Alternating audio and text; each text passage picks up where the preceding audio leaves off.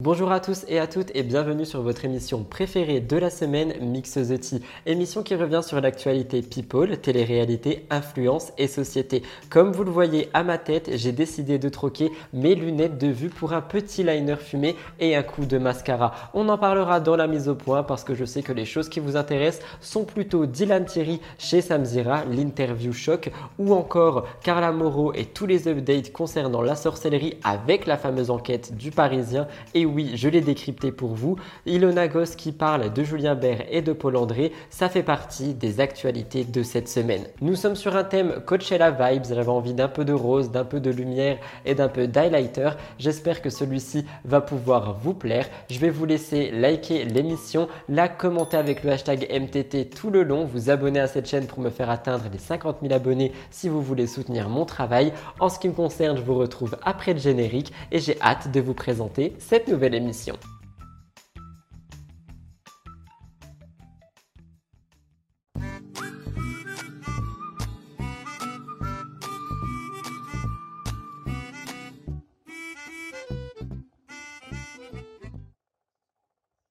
Nous commençons donc par une mise au point, une mise au point en trois points pour cette semaine. Je voulais revenir avec vous sur trois choses primordiales qui se sont déroulées un petit peu euh, cette semaine, qui euh, m'ont interloqué, etc. Des choses sur lesquelles je voulais revenir avec vous. Premièrement, vous l'avez vu, j'ai décidé de me remaquiller un petit peu. Je ne suis pas censé le faire, je crois, parce que euh, mon œil n'est pas totalement guéri, mais j'ai quand même décidé de mettre genre juste un trail liner et un petit peu de mascara parce que honnêtement, un, ça me peine beaucoup et deux, j'ai pas envie non plus de toujours être là euh, sans make-up, avec des lunettes, etc. Enfin, le make-up est quand même une passion pour moi et je trouve ça dommage, même si oui, je sais, la santé passe avant, de vraiment tout mettre de côté. Donc je fais juste très attention, je mets à peine de mascara, pas aux racines, un trait liner, pas euh, non plus euh, dans la muqueuse ou quoi que ce soit, mais je vais essayer de revenir petit à petit au make-up parce que je vous avoue que ça me manque quand même énormément. Ce qui m'emmène à ma deuxième euh, mise au point qui est un grand merci en fait. Merci pour votre soutien. Merci pour l'accueil que vous avez fait à ce nouveau décor, à la nouvelle qualité de Mix the Tea.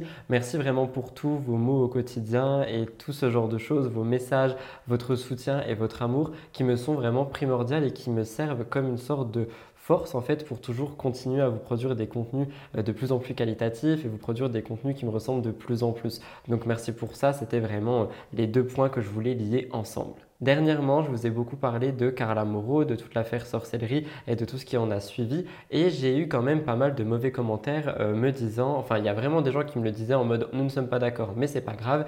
Il y a beaucoup de gens qui venaient euh, me parler mal, me parler vraiment très méchamment en me disant que je croyais qu'une sorcière, que j'avais été ensorcelée, que j'avais mangé trop de sucre ou peu importe.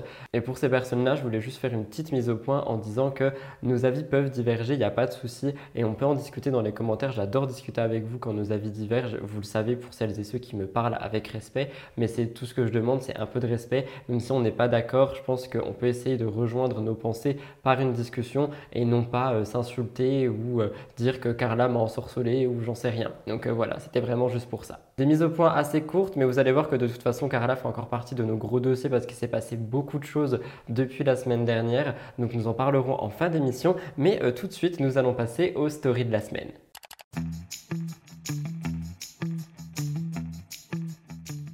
La première story de la semaine concerne Coachella. Pourquoi? Parce qu'une TikTokeuse a fait une vidéo que je vais vous laisser voir où elle dit que c'est un petit peu un monde fake, qu'il y a beaucoup de gens qui font semblant d'y aller beaucoup d'influenceuses notamment pour tout simplement prendre des photos dans le désert et faire semblant d'avoir des magnifiques looks à Coachella. Je vous laisse regarder et je cite Was VP Girls pour la vidéo qui a été traduite. Haven't personally seen anyone talk about this, but I think it's hilarious and I have to share it because it's Coachella. Coachella's like the influencer Olympics, right? It's the place to be. But most influencers or a lot of influencers don't even go to Coachella. And I think that this is such a such a wild fact. They'll go out to the desert, get like an Airbnb, stay with someone, get their outfits, get their hair, get their makeup, post up Coachella day 1. Mm. Coachella day 2. Eh. And they don't go to the festival. They don't have wristbands. They just drive their little butts out to the desert to take Instagram photos, make TikToks, get ready with me's, whatever, and then they drive back. And that's it. So if you feel boring and sad because you're not at Coachella, just know that most of these people aren't there either. It's like a very common occurrence that I thought people knew, but then I didn't see anyone talking about it, so now you know. Et en fait, je vous ai mis ça en avant parce que je sais qu'il y a beaucoup euh, de petits influenceurs et influenceuses ou alors tout simplement des abonnés qui parfois bavent devant le fait que des grandes personnes vont à Coachella, que des influenceurs vont à Coachella, etc. Mais ce que je voulais vous dire, c'est de rester vous-même, de ne pas euh, culpabiliser, de ne pas pouvoir aller à ce genre d'événement parce que comme vous venez de l'entendre, beaucoup d'entre eux n'iraient même pas et loueraient simplement des Airbnb pour faire des photos comme le désert. Si vous voulez vous éclater à propos de look Coachella, faites comme moi et faites tout simplement un petit look chez vous, prenez-le en photo postez-les sur les réseaux sociaux. On peut le faire directement de chez soi. Personnellement, moi, je respecte beaucoup les euh, influenceurs, les créateurs de contenu les célébrités qui vont à Coachella pour voir des artistes qu'ils aiment. Mais c'est vrai qu'il y en a beaucoup qui vont juste aussi pour faire cette sorte de podium olympique du meilleur look, du meilleur make-up, etc. Donc, euh, je trouve ça vraiment dommage de, de passer d'un festival de musique à une sorte de fashion week des influenceurs. Donc, euh, voilà, c'est pour ça que je voulais en parler avec vous. Vous me direz ce que vous en pensez, mais je sais qu'il y a beaucoup de gens qui pensent un peu comme moi. Ma deuxième story de la semaine revient sur des dents de sagesse. Et oui, Marion Caméléon s'est fait opérer des dents de sagesse. Je vous laisse regarder. J'arrive au Monoprix, regardez ce qui m'attend. Si c'est pas un signe. Je vais vous montrer ce que j'ai pris du coup. J'ai pris ça, les yaourts à boire iPro, puisque c'est bien protéiné. J'ai pris les trois, les quatre goûts que j'ai trouvé. Il y avait mangue, coco, euh, fraise framboise et cookies et vanille. Bon, je sais pas si je vais aimer le dernier. J'aime la vanille, mais le cookie, je sais pas. Euh, j'ai pris ça pour mettre dans les smoothies. Euh, ensuite, ah oui, j'ai pris deux goûts du coup du gazpacho. J'ai pris celui-là, je sais pas ce que c'est. Et euh, celui-ci. J'ai pas pris le normal parce que du coup je l'ai pris chez Monoprix. J'ai repris des petites compotes. Euh, oui, j'ai repris du skir. Euh, et je suis retournée à la pharmacie parce que vous m'aviez beaucoup euh, conseillé de choses. Donc notamment de l'arnigel. Donc j'ai trouvé ça à ma pharmacie, c'est à peu près pareil. Et de l'arnica en homéopathie. Franchement, il y en a, vous êtes vraiment super chiant à me dire oui, euh, ça, il t'a prescrit ça, mais c'est pas bien, ici et ça, ici. Je savais pas que tout le monde était médecin ici. En fait, j'ai, j'ai un médecin déjà, j'ai un dentiste. Euh, voilà, je, je suis ce que le dentiste me dit, tout simplement. Et si j'ai besoin de conseils, bah écoutez, je demanderai à mon dentiste tout à l'heure. Euh, des conseils, bien sûr, sur ce qui m'a déjà été prescrit, parce que c'est insupportable. Je voulais juste lui envoyer un petit peu de courage parce que c'est quand même une épreuve qui n'est pas anodine. Hein. Il y a beaucoup de gens qui en souffrent, il y a beaucoup de gens qui mangent que de la soupe juste après. Comme elle l'a montré, elle a acheté beaucoup de yaourts et beaucoup de glace. Et je voulais aussi parler d'un truc, c'est à la fin de la story, je ne sais pas si vous avez entendu, mais elle passe un petit coup de gueule sur le fait que tout le monde lui dit euh, tu devrais pas faire ci, tu devrais pas faire ça, tu devrais pas faire ci, tu devrais pas faire ça. Et euh, Marion le dit elle-même qu'elle a un médecin et qu'elle a une personne, enfin un dentiste en l'occurrence, qui euh, ben, lui donne des conseils, lui donne des traitements adéquats, etc. Et je voulais vous poser une question. Est-ce que vous pensez qu'un jour, un créateur ou une créatrice pourra essayer de parler de quelque chose, de dire un peu genre moi je bois du thé et plus du café, sans qu'il y ait toute cette vague de moi je sais mieux que toi. Alors attention, je ne parle pas du tout des personnes qui donnent des conseils de manière ben, bienveillante en fait et respectueuse. Moi aussi parfois on vient me donner des conseils, on vient me dire Rudy tu devrais pas trop faire ça et faire ça. Et personnellement moi j'accepte et je sais que Marion aussi. C'est juste qu'il y a encore une fois une manière de faire, une manière d'aborder les choses et une manière d'approcher les gens. Et je sais pas si c'est vraiment ce qui se passe avec Marion.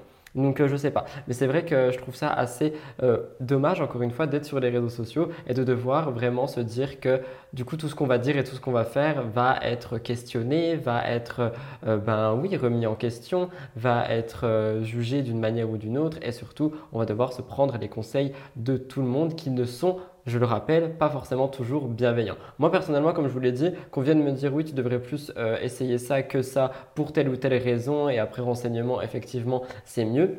Moi, j'accepte totalement et je pense que Marion aussi, je pense juste qu'elle doit en avoir un peu marre qu'on lui dise oui, mais ça c'est non, tu devrais faire ça, moi je connais, moi, moi, moi, moi, moi, moi, moi, alors que ben, dans ce cas-là, elle a quand même son propre médecin. Je voulais le mettre un petit peu en avant pour ces deux raisons, euh, lui donner un peu de courage et soulever le débat de euh, les créateurs ne peuvent donc plus rien dire ou montrer sur les réseaux sociaux. Je vous laisserai me dire ce que vous en pensez dans les commentaires. C'était tout pour les euh, stories de la semaine. Elles étaient deux cette semaine. Si jamais vous en avez d'autres pour la semaine prochaine, n'oubliez pas de me taguer dedans. Nous allons tout de suite passer au top actu et vous allez voir que la première actualité va faire un petit peu résonner par rapport aux dernières émissions.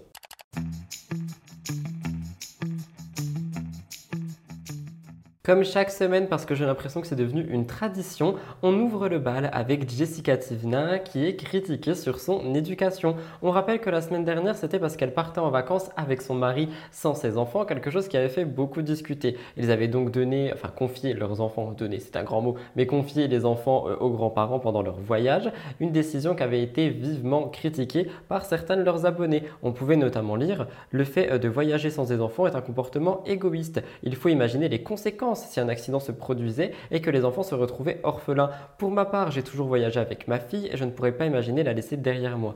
Jessica avait réagi à ces critiques en disant Si je dois vivre ainsi, alors je ne vis plus du tout. Je resterai assise sur une chaise pour éviter tout risque. Je ne prendrai plus la voiture avec mon mari et je ne sortirai plus pour me faire écraser. Certains commentaires sont vraiment excessifs. J'avais réagi la semaine dernière et je réagis une fois. C'est vrai que je trouve certains commentaires assez excessifs dans le sens où ils ont le droit d'être un couple avant d'être des parents. C'est ce que je vous dis, ce que je vous ai dit pardon la semaine dernière. Ils ont le droit de vivre en tant que euh, personne euh, amoureuse sans enfants les confient à leurs grands-parents. Donc euh, il n'y a rien de grave. Et je vous avais aussi parlé la semaine dernière de Manon et Julien qui, eux, avaient emmené leurs enfants avec leur nanny. Ça ne plaisait pas non plus. Donc en fait, j'ai vraiment l'impression que quoi que euh, on puisse faire par rapport aux enfants quand on décide de les exposer et que par conséquent, euh, si on part sans eux, ça peut poser problème, eh bien il y aura toujours problème qu'on parte sans eux parce qu'on veut être en couple, qu'on parte avec eux mais avec une nanny, tout est remis en question. Donc je trouve ça dommage. Vous avez été d'ailleurs très très nombreux et nombreuses à être d'accord avec moi, ça m'a beaucoup rassuré Hein. on a vraiment la commu qu'on mérite, j'ai l'impression. Mais ça ne s'arrête pas là, car aujourd'hui, de nouvelles inquiétudes sont là. Cette fois-ci, il s'agit de la piscine de la maison, enfin la villa, du couple Garcia-Tivna. Vous allez voir que pour le coup, bah, c'est ce qu'on disait un petit peu dans la story de la semaine, je pense que ce sont des préoccupations qui sont bienveillantes. En fait, les internautes sont inquiets pour la sécurité des enfants vis-à-vis de cette piscine. Beaucoup se sont inquiétés que Mylon et euh, Liwan ne s'approchent trop près du bord et puissent tomber. Jessica a répondu honnêtement à cette question. Elle a expliqué que les fenêtres et les baies de la maison étaient inaccessibles et fermées pour les enfants lorsque les parents ne sont pas dehors. Donc tout ça pour dire que c'est un petit peu quand même sécurisé pour les enfants. Ils ont aussi des barrières de sécurité tout autour de la piscine et il y a aussi des dispositifs de sécurité spécialement conçus pour leurs enfants. Les enfants, eux, jouent sur un terrain de jeu qui est dans le jardin, qui est situé loin de la piscine, selon les dires de Jessica. Donc on peut voir qu'ils ont vraiment pris toutes les précautions pour faire en sorte qu'il n'y ait pas d'accident qui arrive par rapport aux enfants. Ils ont vraiment essayé de tout mettre en place. Et en vrai, pour le coup, je trouve ça mignon de s'inquiéter de la sorte. Je pense que ça a été bien fait. Je pense que c'était quelque chose de plus bienveillant que mais pourquoi vous partez sans eux euh, Si jamais il leur arrive quelque chose, et eh ben voilà, ça sera de ta faute, t'es pas là. Ça, je pense qu'on peut pas le contrôler. Par contre, le fait d'avoir une piscine assez grande, etc., qui peut être dangereuse pour les enfants, on peut le contrôler. Et Jessica et Thibaut ont l'air de l'avoir fait. Et là, je trouve ça vraiment, euh, bah, en fait, solidaire et bienveillant de la part des abonnés de euh, s'inquiéter de la sorte, mais de s'inquiéter sans être intrusif, juste en disant faites attention quand même, les enfants peuvent tomber et peuvent se blesser. Mais d'un autre côté, je peux aussi comprendre que ça doit être difficile au quotidien, de toujours avoir en fait des personnes qui euh, regardent le moindre détail des choses qui se passent pour essayer bah, de t'en parler, pour essayer euh, de te contrer, pour essayer parfois de te donner des conseils, comme ce qu'on a dit avec Marion. Donc euh, en fait, je pense que ça dépend des, créateurs, ça dépend de comment est-ce qu'on reçoit l'information, comment est-ce qu'on accepte le fait aussi bah, d'avoir tout qui est épié, hein, littéralement, ou euh, comment est-ce que la personne en face va le dire. Je sais pas trop, mais quoi qu'il en soit, moi je pense que ça doit être compliqué à gérer, mais pour le coup, j'ai trouvé ça quand même très très solidaire et très très mignon, donc je voulais quand même bah, vous en parler et le mettre en avant. Qu'en pensez-vous? Est-ce que vous pensez qu'il y a quand même une différence entre venir critiquer sur le fait qu'on euh, part sans les enfants en vacances et ces conseils qui sont un peu plus bienveillants et qui dépendent un petit peu plus de la sécurité des enfants? Dites-moi dans les commentaires si vous voyez une différence. Booba n'arrête pas de faire parler de lui en ce moment et cette fois-ci il a décidé de s'en prendre à Ayem Nour mais vous allez voir qu'on va en reparler un petit peu plus tard euh, dans l'émission. On rappelle que sa situation est très compliquée depuis un moment à Ayem, elle est bloquée au Maroc selon ce qu'elle dit et vivrait des jours assez compliqués.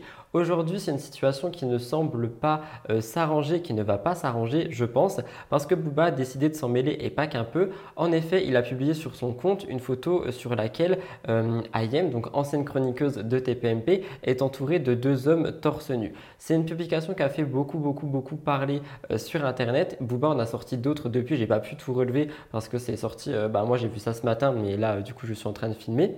Mais en gros, Ayem a ben, été critiqué par par rapport à cette publication. De son côté, elle a fait une nouvelle vidéo, elle, pour un petit peu solliciter euh, le président Macron et aussi euh, le roi du Maroc afin d'être ben, aidé dans sa situation. Mais les internautes, eux, n'ont pas tardé à réagir par rapport à la publication de Booba et ils ont vraiment critiqué Ayem Nour. Mais ce n'est pas tout, parce que Booba partage autre chose. Une vidéo d'Ayem dans laquelle elle dirait être euh, victime d'escroquerie. Elle parle de violence, elle parle de harcèlement et d'intimidation qu'elle subissait, du coup, parce que c'est du passé, euh, par rapport à des choses. Mais c'est un petit peu mystérieux tout ça. Booba a tweeté C'est qui ces personnes? En tout cas, je vais poster le bail et tu vas voir comment Magali Berda, elle parle de toi. Je réagis. Est-ce que vous pensez que Ayem puisse parler de Magali Berda dans cette fameuse vidéo? Je vous laisse la regarder. Comme vous avez pu le constater, ça fait 10 jours que je subis un cyberharcèlement. Et je vous passe les détails des menaces. Parce que je reçois des vraies menaces. hein, Des menaces en off que je reçois quotidiennement. Chaque minute, chaque heure, je reçois des menaces qui ont été euh, à l'origine euh, de ces. Enfin, qui sont. euh, sont- ces personnes-là sont à l'origine de toutes ces menaces que je reçois. Il y a des personnes qui font des vidéos. Il y a des personnes qui sont derrière les vidéos. C'est-à-dire qu'il y a des personnes qui payent les personnes qui font des vidéos pour balancer des trucs sur moi. Ces personnes me connaissent très très bien. Euh, ils savent que moi je suis pas du genre à régler ça sur les réseaux sociaux. Sauf que là il y a des limites à tout. Là il s'agit de la sécurité de mon fils.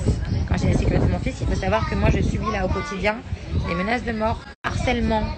Euh, c'est un cauchemar à cause de ces personnes qui sont juste mal intentionnées et malveillantes. Moi, j'ai des preuves pour prouver que ces personnes, justement, sont mal intentionnées et malhonnêtes, qu'il y a un intérêt derrière. Hum, comment vous dire Je ne sais même pas par quoi commencer. Je ne sais pas si je commence par les intimidations que je reçois au quotidien parce qu'il y a une personne qui est haut placée, qui connaît du monde. Je ne sais pas si je commence par la personne sur les réseaux sociaux qui est payée par justement cette personne qui est haut placée. Je sais pas si je commence par euh, les trafics, les escroqueries, les intimidations, la violence, la manipulation. Ça ne s'arrête pas là, parce que Booba a posté des audios WhatsApp où Magali ne parle pas forcément de manière correcte à son ancien bras droit. Elle parle de Hayem et c'est totalement déplacé. Les euh, internautes ont été choqués en fait d'entendre Magali parler comme ça, alors qu'apparemment on parlerait juste d'une paye qui n'est pas arrivée, comme ce que je vous expliquais la semaine dernière. Elle disait notamment, je cite, explique-lui la vie, je vais mettre 45 jours à la payer, ça fait une semaine qu'elle me casse les couilles tous les jours. Je trouve ça extrêmement grave en tant que patron, PDG ou peu importe, de parler comme ça de quelqu'un, de parler comme ça d'un de ses clients, employés, bref, peu importe, et de dire je vais mettre 45 jours à la payer, histoire de la calmer, tu vois, un petit peu. Enfin, je trouve que c'est quand même super grave et malheureusement, j'ai beau être en contact avec Magali Berda, comme vous le savez, je vois de plus en plus de choses qui me donnent envie de me désolidariser en fait de ce contact parce que euh, oui, comme je vous l'ai toujours dit, pour moi je sépare euh, les arnaques et euh, la personne, mais toutes les choses qui sont en train de sortir par rapport au retard de paiement, par rapport au comportement avec les influenceurs et les influenceuses qui auraient pu avoir lieu, hein, nous ne sommes que dans du conditionnel, même si les audios sont des choses réelles, pour moi je reste dans du conditionnel parce que nous n'avons pas de preuves et nous n'avons pas été là. Mais je trouve que c'est super grave et je voulais avoir un petit peu votre avis par rapport à ça. C'est pour ça que j'ai placé cette actu. Mini actualité sur Loana du Loft et j'ai vu ça passer sur Gala et j'avais envie de euh, en parler avec vous. On rappelle que c'est une ancienne candidate de l'émission Loft Story et qu'elle a eu beaucoup de problèmes de santé malheureusement mais aussi d'adduction qui lui ont valu des choses pas très très euh, positives. On m'a dit d'arrêter de dire très très, pas vraiment positives. Elle disait d'ailleurs, pour vous citer, c'est quand même un contrôle permanent. Ça fait partie de ma maladie, la bipolarité. On a souvent des addictions, que ce soit les médicaments, la drogue, l'alcool. Il faut que je me contrôle parce que j'ai toujours besoin d'avoir une béquille en principe. Je réagis par rapport à ça et c'est vrai que malheureusement dans ce type de maladie et surtout dans ce type d'addiction, on a vraiment toujours besoin d'avoir une béquille et ça peut être principalement ça qui nous fait euh, toujours euh, ben, rester dans nos démons, j'ai envie de dire. Et d'ailleurs, quand elle est en phase de down, on la voit pas trop sur les réseaux sociaux. Et cette fois-ci, elle est revenue, après une phase de down certainement. Et si elle a fait parler d'elle, c'est parce qu'elle inquiète beaucoup les internautes. Via une vidéo que je vais vous montrer, mais avant je vous explique, le dimanche euh, 16 avril, elle a posté une vidéo en disant Bisous mes petits chats, une vidéo de quelques secondes qui a fait beaucoup réagir les internautes. Et pour cause, en fait, il lui manquait des dents en bas. Et du coup, ben, ça a beaucoup fait parler. Beaucoup de gens étaient inquiets. On pouvait lire Non, mais elle a plus de dents en bas. Il lui manque des dents en bas. Où sont passées ses dents? Mon Dieu, la pauvre, ça fait trop de peine. Même ses dents en moins, ça me fait de la peine. Mais elle a fait quoi avec son visage? Déjà, ses dents font flipper. Mais ses dents, elles sont où? Elle n'a pas de dents en bas, c'est chaud. Je vous laisse regarder un petit peu. Bisous mes petits chats. Alors moi, j'ai voulu réagir par rapport à ça, parce qu'encore une fois, je trouve qu'on est dans une intrusion euh, bah, assez euh, violente. Peut-être que tout simplement, genre, ces dents sont, enfin du moins en bas, une sorte de mini dentier. Je sais que ça existe euh, bah, parfois quand on a bah, des problèmes de dentition, on peut avoir des parties en mode dentier. Peut-être que tout simplement, elle l'avait enlevé pour sa vidéo. Peut-être qu'elle était au lit, peut-être qu'elle était fatiguée, qu'elle n'avait pas ça, peut-être que c'était en train de se faire laver je ne sais pas, mais je trouve que, enfin, dire euh, elle est horrible, ses dents font flipper, mais c'est chaud, etc. Je trouve que bah, c'est quand même des choses qui sont très violentes. Peut-être que dû aux addictions, dû au fait de problèmes d'alcool, et problèmes de drogue et tout ce genre de choses, Loana a tout simplement eu un problème par rapport à ses dents, ce qui lui a valu d'avoir un petit dentier pour les dents du bas. Et je vois pas trop ce qu'il y aurait de grave à l'intérieur. Mais les réactions des gens m'ont fait un petit peu tilter, je voulais vous en parler. Est-ce que selon vous, c'est vraiment inquiétant? Est-ce que je vois trop le côté positif et optimiste des choses en me disant que peut-être tout simplement elle avait un problème de santé et qu'il est réglé maintenant via un dentier? Je vous laisserai me dire ce que vous en pensez euh, dans les commentaires. On en parle souvent sur ma chaîne, des placements de produits qui ne rapportent plus d'argent, des bookings qui sont de retour, etc.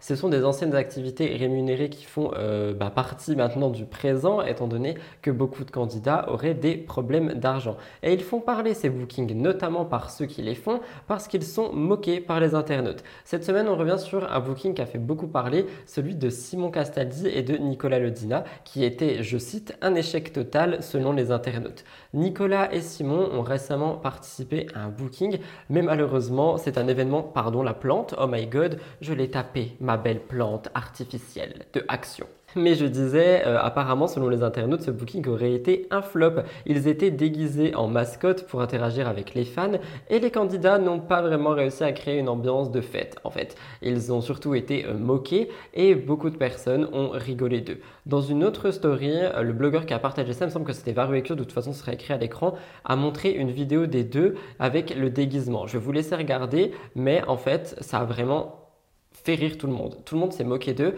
et on va réagir juste après. Regardez la vidéo.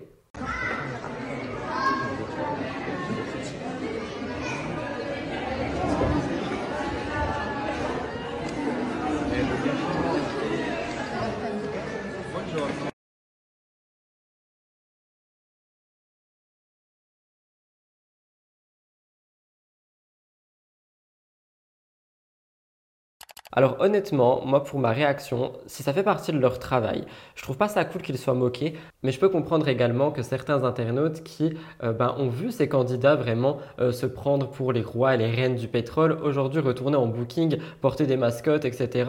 et animer des soirées pour enfants, eh ben je peux comprendre qu'on ait envie de les moquer. Mais je trouve ça dommage parce que ça fait juste partie de leur travail et malheureusement, j'ai envie de dire que c'est un des, ben, des points faibles de tout ce milieu, c'est que tu peux faire ça et ça et ça, et ça, et ça, et ça. Et par conséquent, je trouve ça quand même dommage de les moquer jusque-là. Après, encore une fois, je suis peut-être trop, euh, juste trop, euh, ben, j'ai envie de dire, euh, gentil par rapport à tout ça. Mais c'est vrai que c'est aussi un retour de bâton. On ne peut pas se prendre pour le roi et la reine du pétrole, ne pas investir, etc. Et après se plaindre de retourner en booking. Je vous demanderai ce que vous en pensez. Varuekios va plus loin et confie qu'il y a beaucoup de candidats qui auraient des problèmes financiers. Dernièrement, les revenus qui provenaient des placements de produits sont en chute libre, on en parle assez souvent et c'est pour cette raison qu'on pourrait revoir des bookings, des soirées, etc.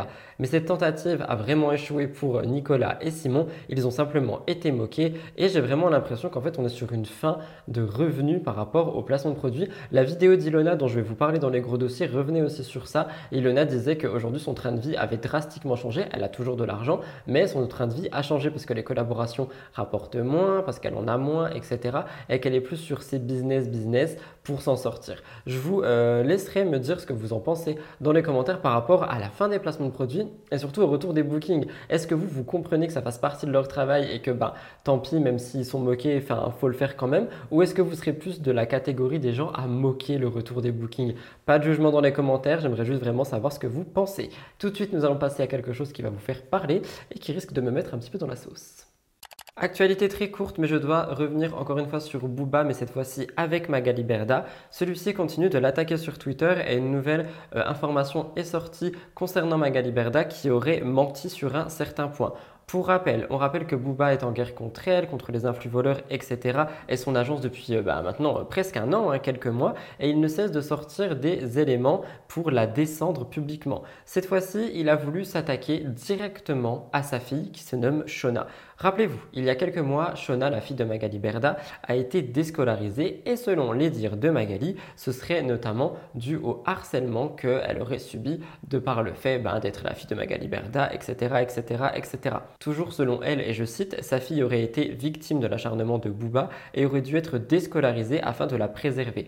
Cependant, il y a peu, Booba a sorti une autre information sur Twitter quant à cette histoire, une nouvelle preuve qui montrerait que Magali aurait menti. Sur Twitter, il dévoile une lettre de l'établissement dans lequel Shona aurait été scolarisée et dévoile la lettre de la direction de l'établissement. Dans cette lettre, on voit que euh, la fille de Magali aurait été renvoyée pour tenue indécente et comportement déplacé au sein de l'établissement. Une version qui est totalement en opposé avec ce que Magali avait dit. Selon euh, ses dires, sa fille était obligée de quitter l'établissement pour mesure de sécurité, hein, on l'a vu. Mais voici ce qui est écrit dans cette lettre. Votre fille Shona n'a pas respecté les règles, ongles longs, robe très moulante et trop courte. En conséquence, je suis au regret de vous annoncer que nous ne pouvons garder votre enfant comme élève au collège. Je réagis. Est-ce que pour vous, Magali aurait menti? Est-ce qu'elle aurait euh, utilisé euh, bah, cette, actualité, donc euh, le fait que Shona parte de l'école, soit déscolarisée, pour dire que oui, c'est à cause de l'harcèlement, parce que Booba va trop loin, etc., alors que c'est totalement autre chose Et vous voyez, c'est tout ce, genre de petites informations que je vois passer ici. Et là, on ne peut pas savoir si c'est une vérité absolue, on ne peut pas savoir si cette lettre est réelle, à moins d'appeler l'établissement chose que je n'ai pas faite parce que je n'aurais pas eu d'informations, je pense. Mais il y a tellement de petites choses comme ça qui sont en train de popper que je me dis, j'ai pas forcément envie de rester euh, en solidarité et en contact avec des personnes qui auraient ce genre de choses à cacher encore malgré tout ce qui est déjà sorti et tout ce dont nous avons déjà parlé. Et je trouve ça dommage. Mais voilà, je voulais le placer là. Qu'en pensez-vous? Je risque de m'attirer quelques foudres en vous parlant de ça, mais euh, honnêtement, je fais simplement mon travail. Ah, ça, je suis content. Par contre, mon petit point, Mario au premier regard. Cette semaine, il y a une candidate qui a beaucoup fait parler, c'est Jessica. Elle forme un couple avec Pascal et ce couple fait beaucoup parler depuis l'épisode du 17 avril. Je vous raconterai un petit peu à la fin. Moi, je vois les épisodes en avance. Officiel.fr nous donne plus d'informations. Alors, décryptons tout ça ensemble. Pascal, l'homme, semble avoir eu beaucoup, beaucoup, beaucoup de coups de foudre et beaucoup d'attirance envers Jessica. Mais cette dernière, elle est un peu plus sur la retenue. Les téléspectateurs l'ont vite compris quand Jessica a pris ses amis à part pour dire Je n'ai pas d'alchimie, je n'ai pas ce coup de foudre. Si l'alchimie ne passe pas physiquement, ça va être compliqué. Généralement, je ne suis pas quelqu'un qui fait miroiter longtemps ou espérer. Je ne vois pas l'intérêt. On me l'a déjà fait plein de fois, donc je ne vais pas faire ça à quelqu'un d'autre. Il faut que je sois honnête. Je réagis avant de vous lire les réactions des internautes parce que vous allez voir qu'ils étaient un petit peu virulents euh, face à Jessica. Mais moi, je trouve que c'est quelqu'un d'honnête, de quelqu'un de franche, quelqu'un de cash. Ça peut être dur à entendre, mais en fait, cette émission, elle est basée sur la sincérité et surtout sur euh, l'honnêteté de cette expérience. Et par conséquent, je trouve que ben, elle est quand même sincère, tu vois, comparé à d'autres qui auraient pu essayer euh, sans être euh, sincères par rapport à leur démarche. Jessica accepte finalement de dormir avec son nouveau mari, mais elle refuse qu'il l'aide à se déshabiller et à enlever sa robe alors que celle-ci est un petit peu compliquée derrière avec les boutons. Elle dit Je n'ai pas du tout envie qu'il me touche. Et cette phrase a fait réagir les internautes. On pouvait lire S'il ne te plaisait pas, pourquoi dire oui devant la mairie? Le comportement de Jessica me dérange. Il serait temps de voir la vérité en face et de faire des efforts. J'ai juste envie de lui mettre deux baffes. Encore une fois, ce sont des mots qui sont euh, assez durs, hein, on va pas se mentir. Mais si elle fait cette expérience, on rappelle, c'est justement pour dépasser le physique et les critères et essayer de trouver quelqu'un qui peut lui correspondre sur plein d'autres points. Donc euh, peut-être qu'elle s'est dit, ok, l'alchimie physique ne passe pas, mais on match sur ce point, on match sur ça, on match sur ça. J'ai envie de faire confiance à la science. Let's go, tentons l'expérience. Tout ne se fait pas en une soirée, surtout pas dans ce genre. Euh, d'émissions et d'expériences. Et moi, justement, je trouve ça bien de prendre son temps et d'apprendre à découvrir la personne et à creuser sous la carapace physique. Quoi qu'il en soit, Jessica finit par répondre à tout ça sur le magazine Télé Loisirs. Elle dit ils ne voient que 15 minutes de Pascal et Jessica par épisode. Ils jugent et boivent les informations qu'on leur donne sans réfléchir, et sans se dire qu'ils vont peut-être être étonnés de la suite. Je suis quelqu'un de très sensible, et ce que je vois me blesse beaucoup parce que je ne juge pas une personne sans la connaître. Ce n'est pas parce qu'elles ne connaissent mon prénom qu'ils me connaissent. Je suis touché de lire autant de méchanceté gratuite. Et c'est pas euh, tout parce qu'elle parle aussi du fait que, en fait, elle est beaucoup critiquée parce qu'elle a dit que pour elle, l'âge était très très important, que Pascal est un petit peu trop vieux, et c'est pour ça que ça rentre pas dans ses critères physiques, etc. Et moi, je réagis par rapport à ça comme elle le dit. Elle dit, euh, attends, qu'est-ce qu'elle dit? Je suis une femme accomplie, j'ai réussi dans ma vie. Où est le problème? Alors qu'une femme avec un homme plus jeune est jugée sur la place publique et l'inverse non. En gros, pour dire que si un homme se met avec une minette, et attention, hein, je pèse mes mots, j'ai mis des guillemets pour ceux qui m'écoutent en podcast, eh ben on ne dit rien, mais par contre dans le cas de Jessica, elle n'a pas le droit de dire que l'âge est un critère chez elle et que ça peut la déranger. Et enfin, je trouve ça très dommage en fait. Pourquoi est-ce que dans son cas, on devrait euh, taire l'information et on devrait taire le fait qu'elle veut un homme peut-être de son âge ou à peine plus jeune, mais dans le sens inverse, ça passe toujours. Pour moi, ça relève de la et un peu de sexisme et je trouve ça très dommage. Et justement, elle aurait pu casser des codes via cette émission en disant eh ben moi je veux un homme de tel âge, de tel âge ou de tel âge et c'est tout. Et les gens ça ne leur plaise pas. Et je trouve ça très dommage parce qu'on est vraiment sur des clichés et stéréotypes du Moyen Âge, mais bon, faut faire avec. Si jamais moi j'ai vu les épisodes en avance, ça vous intéresse, je vais pas vous spoiler, mais juste pour vous dire que lundi, donc bah, demain pour, euh, pour ceux qui me regardent euh, dimanche soir, vous ne verrez pas euh, Jessica et Pascal parce qu'on les verra la semaine d'après. Moi j'ai acheté Six Play Max pour regarder tout en avance et vous faire des chroniques de feu de Dieu, donc c'était pour ça, je voulais le placer ici. Ça fait un petit moment que j'avais pas parlé de Cynthia, mais là franchement un point s'impose. On rappelle que c'est une ancienne candidate de télé, je dis ancienne parce qu'elle a été boycott dans les 50 par rapport aux histoires de etc. Elle fait parler euh, souvent d'elle sur les réseaux sociaux en mal, mais cette fois-ci, elle a partagé avec ses abonnés une expérience qui s'est mal passée avec un produit cosmétique et c'était mauvais pour elle. Elle a partagé une mésaventure avec ses abonnés dans laquelle euh, on voit qu'elle est totalement défigurée. Hein. Elle a expliqué qu'en appliquant un produit sur son visage, elle a eu une réaction allergique qui la faisait gonfler. Elle dit qu'elle ressent une bosse et qu'elle est défigurée. J'ai envie de faire un parallèle avec moi. Moi, c'était à cause d'un anti-cerne qui était périmé. Je n'ai pas voulu gaspiller et je me suis dit vite-le jusqu'au bout, même s'il sent pas bon. Je me suis retrouvé avec cet œil qui est toujours en train de guérir. Donc là, heureusement pour moi, ça va mieux. J'arrive à revivre et surtout à me regarder. Mais c'est pas trop ce qu'elle disait. Je vais vous laisser regarder, mais avant, je vais vous dire un petit peu qu'elle a fait un diagnostic. Elle dit qu'elle a consulté un médecin, qu'elle a eu une réaction euh, ben, allergique, qu'elle doit utiliser un sérum, etc., etc., etc. Que le gonflement va grossir, grossir, grossir et puis réduire. Donc avant de vous la laisser écouter, juste faites attention avec les cosmétiques. Si c'est périmé, c'est poubelle même s'il y a du gaspillage, honnêtement, ne finissez pas comme nous. Je vous laisse écouter et on passe à la suite. Bon les gars, euh, c'est une première pour moi de m'afficher comme ça. Ok, j'ai l'impression d'avoir une buzz. Euh, je suis défigurée. Rien qui va. Je j'ai envie de pleurer. Rien qui va. Là, je vous ai pas mis de filtre pour que vous voyez vraiment ma. Jamais rigoler avec les produits que ce soit des cils, des sourcils, vous sentez un petit truc, allez voir directement le médecin.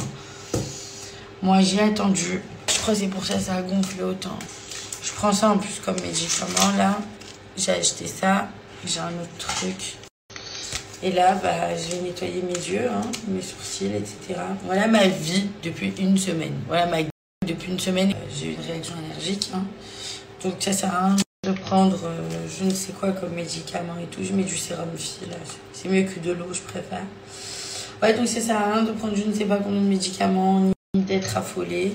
C'est juste que, en fait, le processus, c'est que ça va gonfler, gonfler, gonfler. Après, ça va dégonfler petit à petit. Voilà, il faut juste nettoyer. Je ressemble à rien. Là, vous voyez, j'ai nettoyé, ça picote. Je vous jure, oh, ça me gratte. Et en fait, je gratte en haut pour pas gratter là. C'est horrible. Ah, je vous jure, je viens calvaire. Et encore là, je sais même pas comment je fais pour regarder les écrans normalement. Ah c'est chaud, ça me fait vraiment mal. Hein. Vous vous rendez pas compte, hein, ça me gratte vraiment. Bah, c'est la première fois que ça m'arrive. C'est la première fois que ça m'arrive. Je ne savais même pas que j'étais allergique à quelque chose. Enfin, que je pouvais avoir des allergies parce que je suis pas sujette à ça de base. J'ai perdu des poils hein, ici, regardez. Hors télévision, je voulais vous parler de Kendall Jenner et de Bad Bunny à Coachella. Comme vous l'avez vu, on est sur un thème Coachella. La semaine dernière, on parlait de Kylie Jenner. Cette fois-ci, je voulais revenir sur sa sœur Kendall. À l'occasion de Coachella, Kendall est venue avec Bad Bunny et ils ont été aperçus très très proches. Le dimanche 16 avril, le couple a été vu en train de flirter. Ils étaient ultra proches, ils avaient l'air de passer un très très bon moment ensemble. Ce n'est pas la première fois que Kendall et Bad Bunny sont photographiés ensemble en mars 2023 à l'occasion des cérémonies des Oscars 2023. Ils ont été photographiés en train de s'embrasser. Kendall imaginerait un bon futur avec Bad Bunny d'après quelques sources. Rien d'officiel pour le moment, mais une source très très proche de Kendall s'est confiée aux médias US euh, Weekly. Ils ont dit Les choses ne sont pas officielles entre Kendall et Bad Bunny, mais ils se voient souvent et apprennent à mieux se connaître. Ses sentiments pour lui commencent à s'intensifier, elle l'aime bien et elle est prête à voir comment les choses évoluent. La jeune femme pourrait même envisager un avenir avec lui car il est très charmant et elle pense que c'est un homme formidable. Bien que les choses soient encore assez récentes, elle y voit un potentiel certain. Donc pour le moment, les deux passent juste des bons moments ensemble, ils ne sont pas officiellement en couple. On pouvait entendre Kendall a récemment commencé à sortir avec lui, ils ont été présentés par des amis, il a déménagé à LA il y a quelques semaines et a acheté une maison. Elle l'aime bien et s'amuse bien. Qu'en pensez-vous? Moi j'ai placé ça ici pour vous faire de l'actualité. Dernière actualité du Top Actu, on parle de Maeva Genom et vous allez voir qu'on va refaire un point euh, sur elle plus tard dans l'émission. Mais cette fois-ci, euh, il s'est passé des choses un petit peu euh, bah, compliquées pour elle. Parce que le 18 avril, Maeva prend ses réseaux, notamment son compte Snapchat, et elle nous raconte une histoire. Elle explique avoir été empoisonnée, selon elle, par sa femme de ménage, parce qu'elle aurait bu dans une bouteille d'eau en pleine nuit et à l'intérieur de cette bouteille se serait trouvé de l'eau de Javel. Maeva explique Je me suis empoisonnée, j'ai pris une bouteille d'eau, j'ai bu entière et dedans il y avait de la Javel. Je me demande qui a cette bouteille dans mon frigo, ça doit être Romana. Une abonnée lui signale que ce n'est pas forcément euh, une bonne chose d'accuser les gens comme ça sans preuve, et parce que Maeva a accusé donc sa femme de ménage Romana. Maeva a dit, mais je n'ai pas dit qu'elle a fait exprès, mais il n'y a qu'elle qui touche aux produits ménagers. Et honnêtement, désolé l'abonné, mais moi pour le coup je suis plus d'accord avec Maeva. Effectivement, enfin si c'est pas euh, Maeva qui fait le ménage, c'est pas elle qui aurait touché l'eau de Javel. Donc encore une fois, ce n'est pas du tout pour accuser la femme de ménage, mais ça doit être elle qui a mis cette bouteille dans le frigo. Mais finalement, elle donne plus de euh, détails en vidéo, je vais vous laisser la regarder. Mais elle dit en gros que, et c'est vrai, j'ai trouvé ça assez drôle, que lorsqu'on a très très soif en pleine nuit, des fois on descend, on va euh, dans le frigo et on regarde pas trop ce qu'on prend, juste on reconnaît comme ça et on boit. Et par conséquent, c'est ce qui est arrivé à Maeva Genam, mais pas de bol pour elle, il y avait des produits ménagers euh, dans euh, ben, la bouteille, elle dit qu'il y avait un goût bizarre et qu'elle s'est rendue compte que c'était un produit ménager. Et elle dit qu'elle s'est empoisonnée, ou plutôt intoxifiée, vous allez l'entendre, et qu'elle a très très mal au ventre, mais que ça va mieux. Je vous laisse regarder. Mais je vais vous expliquer ce qui s'est passé cette nuit. Euh, comment je me suis intoxifiée. J'étais en train de dormir très profondément. D'un coup, je me lève, j'ai très très soif. Donc, dans mon sommeil, je prends une bouteille d'eau. Moi, je me dis pas, euh, dedans, il y a des produits ménagers. J'ouvre, je bois. Mais vous avez vu, quand vous avez soif, vous buvez, genre vite, vous n'avez pas le temps de sentir le goût. Et là, je m'arrête et je sens qu'il y a un goût bizarre. Et là, je ressens la bouteille comme ça. Et je me dis, euh, je me suis empoisonnée. Il y avait euh, euh, des produits ménagers dedans. Et donc, euh, au début, j'ai eu rien. Genre, j'étais inquiète et tout. Et j'ai appelé ma mère et tout. Elle est venue, je lui ai expliqué et tout. Et j'avais pas mal encore. Mais j'étais inquiète. Mais moi, je me suis rendormie. J'étais trop fatiguée. Et quand je me suis levée, j'avais trop mal au ventre. Là, ça commence à aller mieux. Mais si vraiment ça va pas mieux, mon bébé, j'irai, j'irai à l'hôpital. Mais là, pour le moment, ça va. Mais il faut faire attention. Certaines personnes de sa communauté lui ont dit d'aller aux urgences, chose qu'elle n'a pas faite. On verra bien euh, par la suite si elle nous donne des nouvelles par rapport à ça. Mais ce n'est pas tout parce qu'elle s'est aussi fait attaquer par Booba sur Twitter. Dans un tweet assez ironique, hein, Booba a comparé une photo avant-après de Maeva avec une photo avec filtre et il a écrit deux salles, deux ambiances. Et évidemment, ça a fait rire tout le monde. Maeva n'a pas réagi, mais rappelez-vous, elle avait déjà parlé de Booba en disant Tu vas bientôt cesser tes attaques car je suis prête à révéler des informations compromettantes à ton sujet. Tu ne peux pas t'en empêcher de penser et parler de en permanence, ce qui est du harcèlement. Personnellement, moi je m'en fiche de ce que tu fais, donc je ne prête pas attention à toi. Tu es frustré et tu es un petit zizi. Tu te comportes comme un voyou, tu es la pire des c'est vraiment euh, une guerre et des clashs sans fin entre Booba et les influenceurs de télé-réalité. Mais comme je l'avais dit lorsque je vous avais déjà parlé de ça par rapport à la réaction de Maeva, enfin critiquer sur le fait d'avoir un petit pénis ou peu importe, je trouve que c'est très gamin et que, encore une fois, ça ne sert pas du tout à Maeva, elle qui veut, comme vous allez le voir, devenir une personne très mature. C'était donc tout pour le top actu. J'espère qu'il vous a plu et qu'il n'a pas été trop long. Et on se retrouve tout de suite pour le cœur de l'actu. Beaucoup d'actualités, 11 il me semble en tout, mais je pense qu'il fallait en parler avec vous.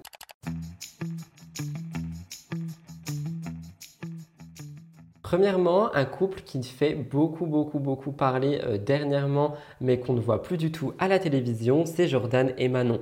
Rappelez-vous, ils datent de la dernière saison euh, de 10 couples parfaits, ils s'étaient beaucoup rapprochés et depuis ce tournage, les deux ne s'étaient jamais quittés, au point où été 2022, ils emménageaient ensemble. Sur leurs réseaux sociaux, ils annonçaient la bonne nouvelle, Manon disait, je bois un verre dans mon nouvel appartement, dans ma nouvelle cuisine, ça y est, on emménage ensemble, on habite ensemble, enfin, après 9 mois de relation. Jordan disait également, après après 9 mois de relation, ça y est, on emménage ensemble, etc., etc., etc. Merci officiel.fr pour le contexte, mais malheureusement, il s'est passé des choses depuis. Premièrement, il y a eu des rumeurs de grossesse et Manon disait que euh, bah, c'était pas là, etc., et que c'était pas du tout euh, le moment, mais les gens pour eux disaient que c'était vraiment la prochaine étape. Ils sont en couple, ils ont emménagé ensemble, donc euh, bah, d'après le mode d'emploi, la prochaine étape c'est la grossesse. Et je trouve ça quand même assez culotté de dire à des couples que tu as emménagé ensemble, prochaine étape, tu dois avoir un enfant. Il n'y a pas d'étape dans une relation, il n'y a pas d'étape dans l'amour, etc. Et je trouve que c'est limite mettre une pression de dire euh, bah, que c'est obligatoire d'avoir un enfant si jamais on veut que son couple perdure ou, j'en sais rien. Et ça me fait euh, beaucoup penser au coup de gueule que Sana avait euh, passé, je vous en avais parlé sur ma chaîne. Manon avait réagi à ça en disant Je vais vous répondre une bonne fois pour toutes car c'est dingue tous les commentaires où vous suggérez que je suis enceinte car j'ai grossi. Je ne suis pas enceinte, j'ai juste pris des kilos d'amour. Mais selon les blogueurs, et ce ne sont que des rumeurs au moment où je vous parle, il y aurait maintenant de l'eau dans le gaz dans ce couple. La blogueuse Shayara TV a annoncé leur séparation. Il y a une abonnée qui lui a dit Manon et euh, Jordan, c'est fini. Et elle a répondu Oui, mais ça fait un bon moment quand même. Les deux, eux, ne se sont absolument pas exprimés sur les réseaux sociaux, donc c'est vraiment que des rumeurs de blogueurs. Et Manon a fini par répondre aux rumeurs après qu'elle ait dû recevoir une tonne et une tonne de messages. Elle a dit Il s'agirait d'arrêter de parler à la place des gens quand eux-mêmes ne se prononcent pas pour un sujet, une personne ou une situation. Sachez que c'est bien pour une raison. Mêlez-vous un peu de vous, vous fatiguez à vouloir faire parler de vous à tout va. Et honnêtement, je réagis, peut-être qu'ils sont simplement en break, Peut-être qu'ils sont simplement, euh, bah, je ne sais pas, en questionnement sur leur relation. C'est vrai qu'ils ne sont plus dans la même ville actuellement, donc euh, peut-être qu'ils n'habitent plus ensemble, mais peut-être que leur relation n'est pas terminée et qu'ils sont tout simplement en train de, je sais pas, chercher à, à arranger les choses. Je ne sais pas, je vous laisserai me dire ce que vous en pensez. Hors télé, petit trigger warning parce qu'on va parler de quelque chose qui aurait pu être sur ma chaîne True Crime. Je vais vous parler d'un clown tueur. Oui, oui, vous avez très très bien entendu. Personnellement, c'est quelque chose qui me fait flipper. Donc, je passe un trigger warning par rapport euh, ben, à la gravité du fait divers, mais aussi par rapport au clown parce que je sais que ça peut effrayer beaucoup de gens. Malheureusement, ce que je vais vous raconter n'a rien de joyeux, même si on parle de clown. J'ai vu cette information passer sur beaucoup de médias, mais je voulais vous en parler via Midi Libre. Un garçon de 10 ans a été agressé le samedi 8 avril par un homme déguisé en clown dans un parc euh, dans l'Essonne. L'agresseur lui a même volé une mèche de cheveux, je vous raconte. Le samedi 8 avril, les promeneurs de Spark ont assisté à une scène absolument horrible. Il était 14h45 et un garçon de 10 ans a été agressé par un homme qui portait un masque de clown et une paire de ciseaux. Selon le Parisien, le garçonnet venait de déposer sa sœur au gymnase et il a croisé son agresseur sur la route. Il a dit Sur le chemin du retour, j'ai senti quelqu'un derrière moi. J'entendais marcher. Je me suis retourné et je l'ai vu. Un homme grand, d'environ 1m90. Il avait des baskets à bulles d'air, un jogging, un gilet à capuche et il portait un masque de clown.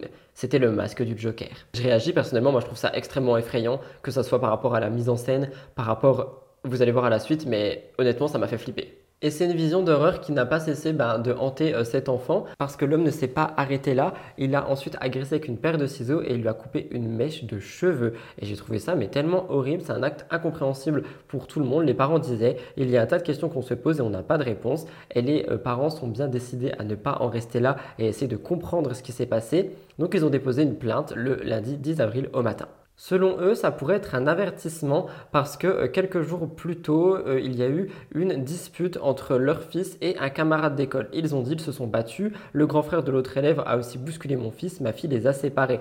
Donc je réagis et je pense que honnêtement, oui, c'est possible que ça soit une sorte de règlement euh, de compte qui aurait pu se passer ben, en dehors du collège. Hein. Peut-être que c'est le grand frère qui a porté un masque et qui a voulu faire peur à son adversaire. Hein, on ne sait pas. Mais c'est vrai que ça peut être possible. La mère, elle, espère que sa plainte ne restera pas sans Ensuite, elle dit soit c'est parti d'une petite querelle d'enfants et c'est grave, soit il y a un homme qui agresse des gamins avec un masque de clown et c'est d'autant plus grave.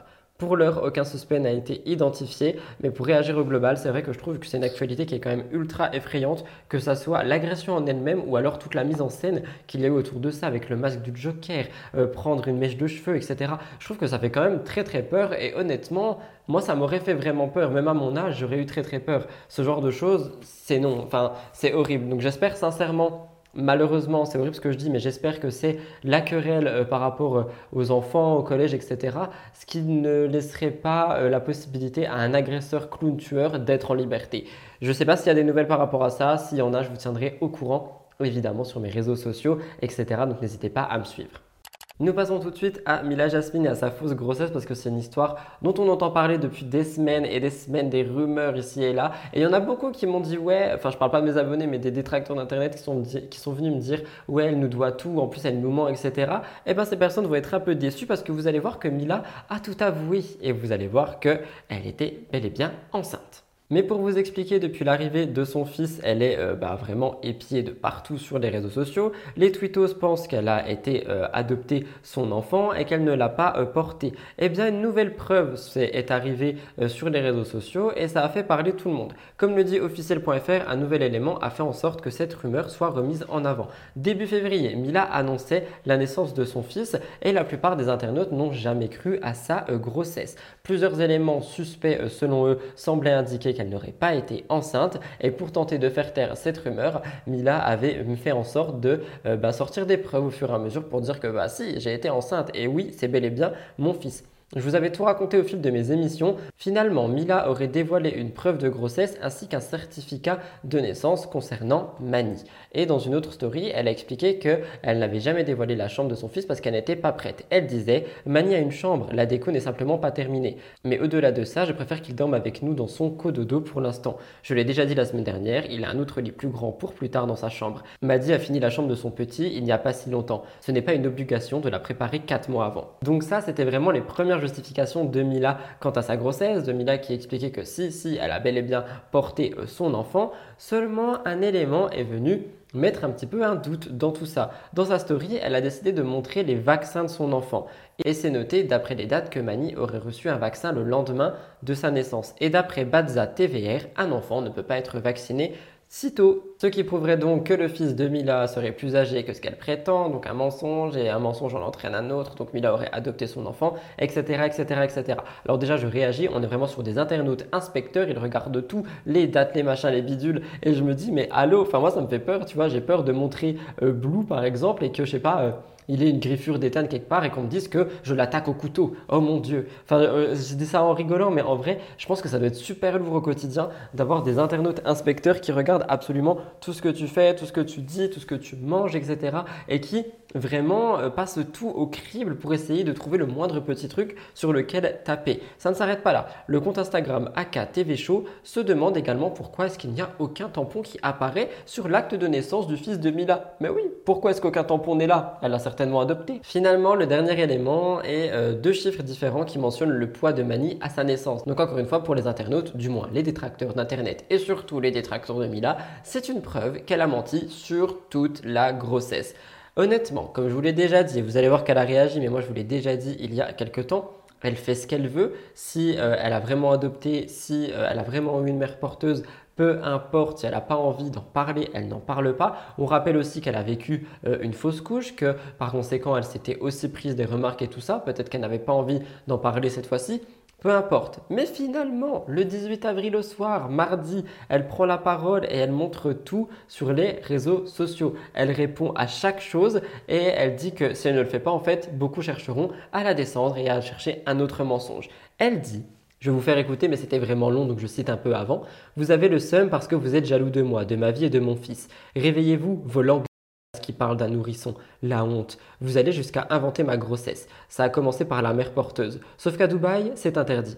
Ensuite, vous avez dit que j'avais adopté. Mais si c'était le cas, vous pensez que j'aurais honte de le dire? Déjà, mon fils a la même tête que moi. Oui, je suis parti dans un orphelinat, chose que vous n'avez jamais faite. Donc Mila commence à justifier sur absolument tout. Elle dit que surtout, en fait, elle avait déjà perdu un bébé, comme je vous ai expliqué, et qu'elle voulait pas afficher sa grossesse au bout de deux mois parce qu'elle ne voulait pas, euh, ben, encore une fois, être déçue et surtout recevoir des messages par rapport à ça. Elle en a marre que les gens critiquent tout ce qu'elle dit, tout ce qu'elle fait, tout ce qu'elle donne à manger à son bébé. Elle a juste pété un coup de gueule. Je vous laisse regarder. Il y a certaines personnes qui ne croient pas à ma grossesse parce que j'ai mis tant de temps à l'annoncer, c'est ça? Si je comprends bien. Hein. Et parce que j'ai été trop fraîche, c'est ça? Parce que j'étais pas assez éclatée, parce que j'étais pas assez au bout du rouleau. Pourtant, à l'hôpital, j'en ai fait quand même des snaps où j'étais très fatiguée, où j'étais aux toilettes, où j'étais dégueulasse. Mais non, on va retenir que les snaps où j'allais bien, mais j'ai encore le droit de trouver la force, la motivation de vouloir être jolie le jour où j'accouche. Vous savez, au State, il y a des meufs, c'est des bombes atomiques. Et peut-être une semaine après ou dix jours après, elles trouvent la motivation d'être belles. Il y a même des femmes qui se font maquiller le jour de leur accouchement ou qui se maquillent elles-mêmes ou carrément qui se Vous savez, ça existe, hein, on n'est pas tout à l'agonie en train de crever. En fait, il y a certaines personnes qui pensent que quand on tombe enceinte, parce qu'ils ont peut-être vu, euh, je sais pas moi, leur cousine ou leur mère, ou peu importe, ou leur femme, ou j'en sais rien, ou leur sœur, ou même personne qui, ouais, qui se crée ça dans leur tête, en fait, ils pensent que toutes les femmes, quand elles sont enceintes, forcément elles sont dégueulasses, forcément elles se laissent aller, que les femmes deviennent obèses. Franchement, je vous avais un, vraiment une a priori des femmes enceintes qui fait très peur. Donc vous pensez que toutes les femmes, elles deviennent obèses, vous pensez que toutes les femmes, elles doivent être limite handicapées et qu'elles ne peuvent plus bouger. Vous savez, à un moment donné, j'ai quand même eu une sciatique. Genre, euh, il y a un moment donné où aussi ça a été difficile pour moi. Sauf qu'il y a certaines personnes qui ont des grossesses qui sont plus faciles que d'autres. Il y a des femmes qui sont plus sensibles que d'autres. Accouchement est différent. Arrêtez de croire que toutes les femmes, d'un coup, elles ont des contractions, elles perdent les os. Non, il y a des accouchements qui se déclenchent. Il y a des accouchements qui se déclenchent. Ça a été mon cas. Sauf que vous croyez quoi Que le bébé, ça y est, il a envie de sortir le bout de son nez. Euh, allez hop, on décide que tu, que tu sors. Non, c'est un travail. C'est un travail. Et quand le bébé ne sort pas, bah oui, il y a des pauses parce que je suis humaine et qu'on va pas me pousser jusqu'à ce que j'en peux plus. Vous voyez ce que je veux dire? Donc il y a un moment donné où oui, effectivement, j'ai fait des pauses, où oui, j'avais mon téléphone. Et quoi qu'il arrive, moi, ma hantise, c'était qu'on puisse sortir mon accouchement avant que moi-même je l'annonce. Pour finir, Mila est allée chercher dans ses archives de téléphone pour montrer que oui, elle était bel et bien enceinte. Elle a montré des tests de grossesse positifs, des photos de son ventre lorsqu'elle était sur le point d'accoucher, le monitoring, les photos de bébé, pas encore nettoyées, après l'accouchement, cicatrice de césarienne, message avec sa gynécologue, avec Lorenzo et avec sa maman à la maternité. Elle a tout posté sur son compte Snapchat et je trouve ça tellement triste qu'elle ait dû aller jusqu'à se justifier à ce point et euh, vraiment montrer tous les messages, toutes les preuves, toutes les choses pour que les gens la croient. Je trouve ça mais tellement triste. Et je trouve ça malsain aussi de la part des internautes d'aller jusqu'à dire oui mais là tu mens, là t'as menti, là c'est faux, là c'est faux, là tu mens, etc.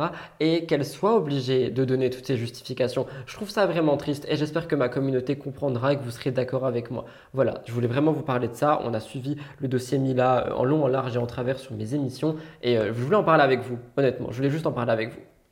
Si vous êtes toujours là, n'oubliez pas de vous abonner à cette chaîne et de liker l'émission. C'est vraiment les meilleures choses à faire si vous voulez me soutenir. Nous allons parler de quelque chose parce qu'il y a une question qui revient quand même beaucoup dans mes DM un peu tous les jours. Rudy, qu'est-ce qu'il y a après Love Island sur W9 Rudy, vu qu'il n'y a plus les Marseillais, qu'est-ce qui va remplacer les Marseillais? Rudy, est-ce que tu as des informations? Eh bien oui, j'en ai. Jusqu'à présent, on spéculait, notamment sur ma chaîne Twitch, d'un retour de C'est la famille, mais sur nos écrans euh, télévisuels et non pas sur Sixplay, une sorte de crossover des Marseillais. Peu importe, on essayait de trouver quelque chose pour euh, bah, vraiment juste remplacer euh, bah, les Marseillais qui ne seront plus là. Eh bien, nous avons enfin eu une réponse. On rappelle que le 4 avril a eu lieu la conférence de presse sur Love Island hein, et que ça va être diffusé à partir du 24 sur M6 et puis sur W9. Je vous en ai parlé la semaine dernière.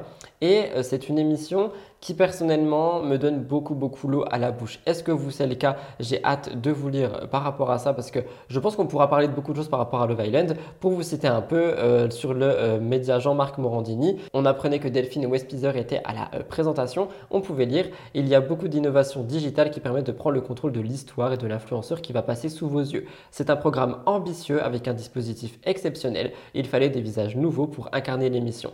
Par conséquent, les candidats seraient totalement anonymes. Et je dis vraiment seraient parce que, comme on le voit dans la villa, euh, anonyme, anonyme, ça laisse à désirer. Mais bon, apparemment, ils sont proches de zéro sur leur compte Instagram et on verra bien ce qu'il en est. Mais ce n'est pas tout, parce que je vous parle d'une nouvelle émission. Celle-ci s'appellerait Love et selon Fake Influencers, euh, on a eu beaucoup d'annonces par rapport à ça. Le tournage aurait débuté de cette toute nouvelle émission. Celle-ci s'appellerait Love et permettrait à plusieurs candidats de télé de trouver euh, l'amour. Chaque candidat aura deux jours remplis avec des prétendants, etc. pour vraiment trouver une personne qui les correspond. Donc vraiment une émission d'amour qui personnellement fait penser à un petit reboot des princes et des princesses de l'amour. Ce n'est pas tout parce que selon toujours le compte Fake Influencer, il y aura plusieurs épreuves et à la fin il ne restera qu'un seul prétendant pour euh, le ou la euh, candidate. Et parmi les candidates annoncées, alors tenez-vous bien, mais j'ai lu Mélanie ORL qui devait arrêter la télé, Maïsan, Victoria Meo, Marois ou encore Carla Moreau. Marois, j'ai vu des stories de tournage, j'y crois. Victoria, j'ai vu des stories de tournage, j'y crois. Maïsan, je l'ai vu un petit peu apprêté en dernièrement, donc j'y crois. Mais Mélanie ORL et Carla Moreau, je ne sais pas si elles seront vraiment là. Surtout que Carla, elle est en instance de divorce, donc pourquoi est-ce qu'on la mettrait dans une émission de dating? Je ne sais pas. Quoi qu'il en soit, aucune date a été annoncée pour la diffusion, mais c'est bel et bien une télé qui ferait euh, son apparition prochainement. Et on a bien vu, euh, si vous suivez un petit peu sur les réseaux sociaux, Nicolo, Neverly, Marwa, etc., en tournage d'une nouvelle émission, donc on peut se demander si c'est ça. Et j'ai envie de dire, tant pis pour moi et Nicolo, je pensais sincèrement que ce serait l'amour de ma vie, mais il a décidé d'aller voir ailleurs. Je laisse tomber l'Italie et je retourne en France, tant pis. Qu'en pensez-vous? Selon moi, on dirait vraiment un petit reboot des princes et des princesses de l'amour, mais autrement. Donc euh, on dirait que vraiment W9 a compris que les jeux font marcher et que l'amour fait marcher et que par conséquent ils ont encore une fois fait un mix des deux qui pourrait plaire aux internautes. Je vous laisserai me dire ce que vous en pensez dans les commentaires. Personnellement, j'ai hâte de voir euh, ce genre d'émission parce que c'est vrai que ça peut être fun et surtout ça peut nous permettre d'apprendre plus sur les candidates que tout simplement... Euh, j'ai envie de dire les Marseillais quoi. Qu'en pensez-vous Hâte de savoir si le concept vous plaît? Moi j'ai hâte d'en savoir plus par rapport à ça. Alors ça, nous en parlions déjà mercredi, des actualités autour d'Amandine Pélissard. Elle vivait un petit peu des moments compliqués en ce moment. Un point doit se faire euh, sur cette émission. Vous allez comprendre pourquoi. On rappelle, et j'ai pas de choix, ça fait partie de la partie concept et contexte, qu'elle euh, vient de famille nombreuse XXL, qu'elle a été reconvertie dans les plateformes de charme comme Mime, etc.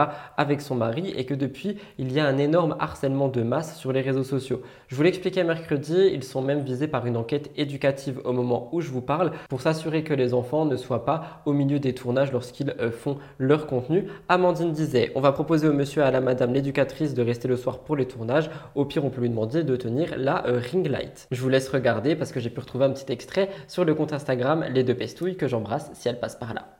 Vous êtes comme une deuxième famille, quoi. Clairement, vos mots, vos soutiens, ils nous sont, ils nous sont très précieux. Bon. Mais par contre, on, voilà, on lâchera jamais. On, on lâchera pas. Comme vous dites, ouais, voilà, il suffit d'une poignée de. Voilà, puis euh, ça arrive. euh, Mais des centaines, tu te rappelles le jour où l'avocate. Alors nous, en plus, on est tombé des nues, que tu te souviens? Quand les enfants ont été convoqués euh, auprès de la police, euh, la, la, la chef de la brigade, là, je sais pas c'était quoi, enfin l'OPJ, elle t'a dit qu'il y avait eu un signalement anonyme. C'est ça qu'elle t'avait dit. Déjà, j'y croyais pas. J'y croyais pas. Et quand on a reçu euh, les convocations près du, euh, du, du- du juge des enfants, euh, du coup, on a pris une avocate hein, qui est très bien hein, sur Alès, qui est spécialisée dans le droit de, de l'enfance et de la famille. C'est pas un dossier, c'est un pavé. Il y a des centaines de signalements anonymes, des centaines. Le truc, il est comme ça. Elle a, pu pas, elle a même pas pu tout lire. C'est vrai ou pas? Ah non, ouais, c'est énorme. ouais. donc en gros, il y a eu une synthèse, un condensé de tout ça, et qui revient toujours aux mêmes choses, parce qu'encore une fois, c'était devenu un challenge, un jeu sur les réseaux sociaux, sur Twitter, sur Facebook, sur TikTok. Encore une fois, tant que ça nous touche, nous, je m'en fous, on touche pas à mes enfants, non. Mes enfants n'y touchent pas, j'arrive pas à comprendre ces mères de famille qui sont dans une haine sans borne et sans limite comme ça auprès de gens comme nous en fait qu'elles ne connaissent même pas. On va couper. J'en ai ras le bol.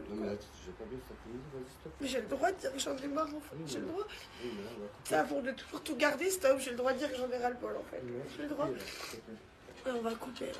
Amandine avait ensuite dit Le verdict a été rendu hier en délibéré. On aura le verdict demain, donc de savoir ou pas s'il y a une enquête éducative qui aura lieu pour voir comment on s'occupe de nos enfants. Il n'y a pas de souci qu'ils viennent, ma porte est grande ouverte. On n'a rien à cacher. Au contraire, je pense que plus transparent que nous, ça n'existe pas. Malheureusement, ça ne s'arrête pas là, parce que depuis des années, Amandine et Alexandre reçoivent énormément de courriers par rapport à leurs fans, etc., mais aussi des courriers de haine, de menaces et d'insultes. Et en fait, elle en a parlé sur ses réseaux sociaux je voulais en parler avec vous. Elle disait que ça s'était calmé un temps, mais que c'est vite revenu en force. Et elle en a donc lu une sur les réseaux.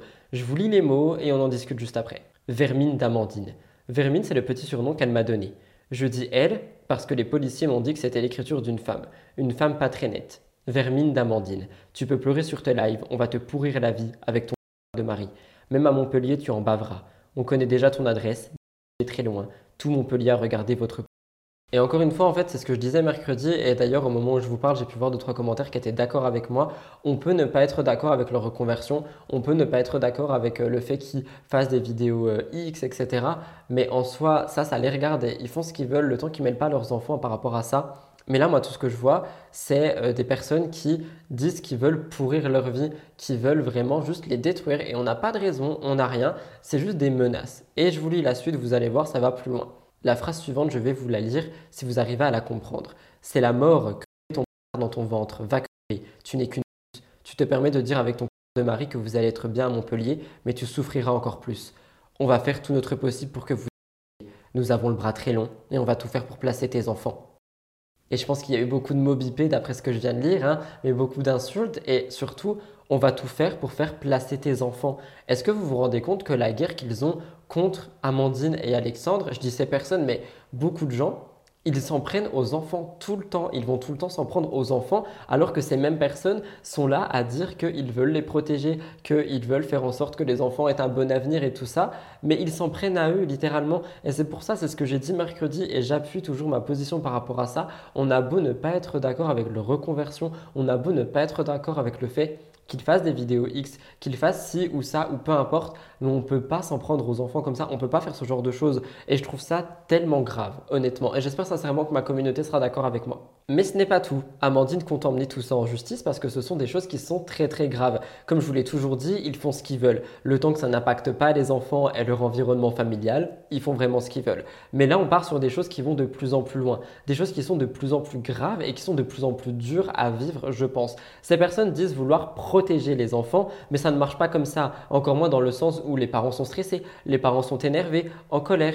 Et tout ce qui se passe à cause de cette haine et cet harcèlement en ligne ne va pas servir non plus aux enfants. Et je rappelle que Amandine est enceinte et que par conséquent, là, tout ce qui se passe, ça va aussi tellement provoquer de stress pour sa grossesse que c'est pas quelque chose de bon. Mais j'ai l'impression que tout le monde s'en fiche parce qu'ils font des vidéos X. Voilà, ça s'arrête là. Donc euh, X égale hop au bûcher. Mais euh, non, enfin ça se passe pas comme ça. Et je suis désolé, on va me taper dessus certainement, mais j'en ai plus rien à faire. Moi, je vous dis ce que je pense sur ma chaîne maintenant. Et on m'a dit de donner mon avis et de faire le chroniqueur. J'ai euh, travaillé sur ça et j'ai fait en sorte de suivre deux trois petites formations en ligne pour voir ce que c'est d'être un chroniqueur et c'est dire son avis avec son ressenti et son cœur. Et je le fais. Amandine Pélissard et son mari ont beau faire un métier qui dérange, ok, ont beau faire un métier qui n'est pas euh, propre selon certaines personnes, même si encore une fois il y a des précautions à prendre et que je pense que c'est propre, c'est juste pas propre à regarder, effectivement, enfin moi c'est pas quelque chose qui m'intéresse par exemple, mais ils ne méritent pas ça et personne ne mérite ça. Donc euh, encore une fois, je vais le dire ma fameuse phrase, deux poids deux mesures, même si c'est pas ça, mais pesons les choses, tu vois, et remettons les choses en place. Et l'église au milieu du village,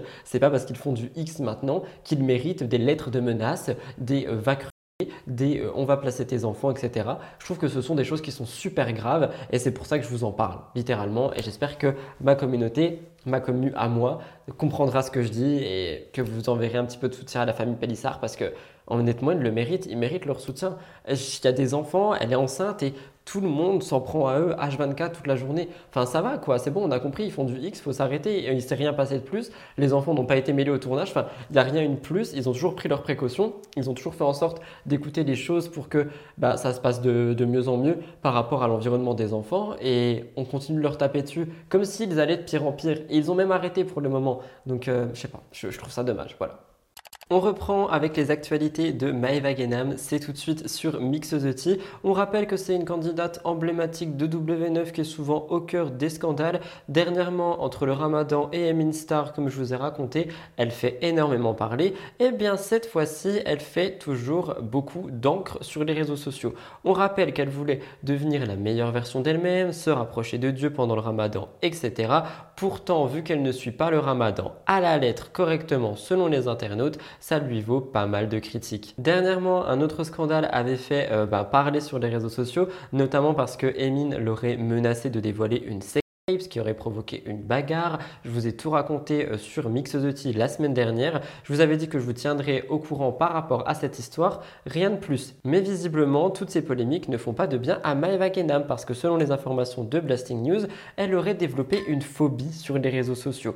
Elle a expliqué sur Snapchat que quoi qu'elle fasse, quoi qu'elle dise, quoi qu'elle poste, les gens l'insultent et la euh, critiquent. Tout est repris pas forcément dans le bon sens et Maeva Genam aurait donc développé une sorte de phobie. Elle se sent critiquée surtout. Elle a dit, je vous jure, j'ai développé une phobie par rapport à tout ça. Pour réagir un petit peu par rapport à ce qu'elle a dit, honnêtement, ça m'étonne pas trop parce qu'en effet, quand tu es vraiment épié sur les réseaux sociaux par rapport à tout, c'était vraiment le thème phare de cette émission, j'ai l'impression, eh bien, en fait, euh, tu peux forcément te refermer, te braquer par rapport aux choses que tu postes, que tu dis, etc. Et c'est vrai que j'avais vu que Maeva avait dit qu'en ce moment, lorsqu'elle poste un truc, elle le relit genre 14 fois avant de le mettre. Elle fait vraiment en sorte que les mots soient bien choisis et tout ça. Elle dit qu'elle sait que dans le passé, elle a commis des erreurs notamment en se montrant vulgaire, en faisant passer pas forcément des beaux messages, des contenus sensibles, etc., voire inappropriés. Aujourd'hui, elle dit qu'elle regrette et qu'elle a peur en fait de retomber dans ce genre de contenu. Elle veut essayer d'être plus mature, c'est ce que je vous ai expliqué tout à l'heure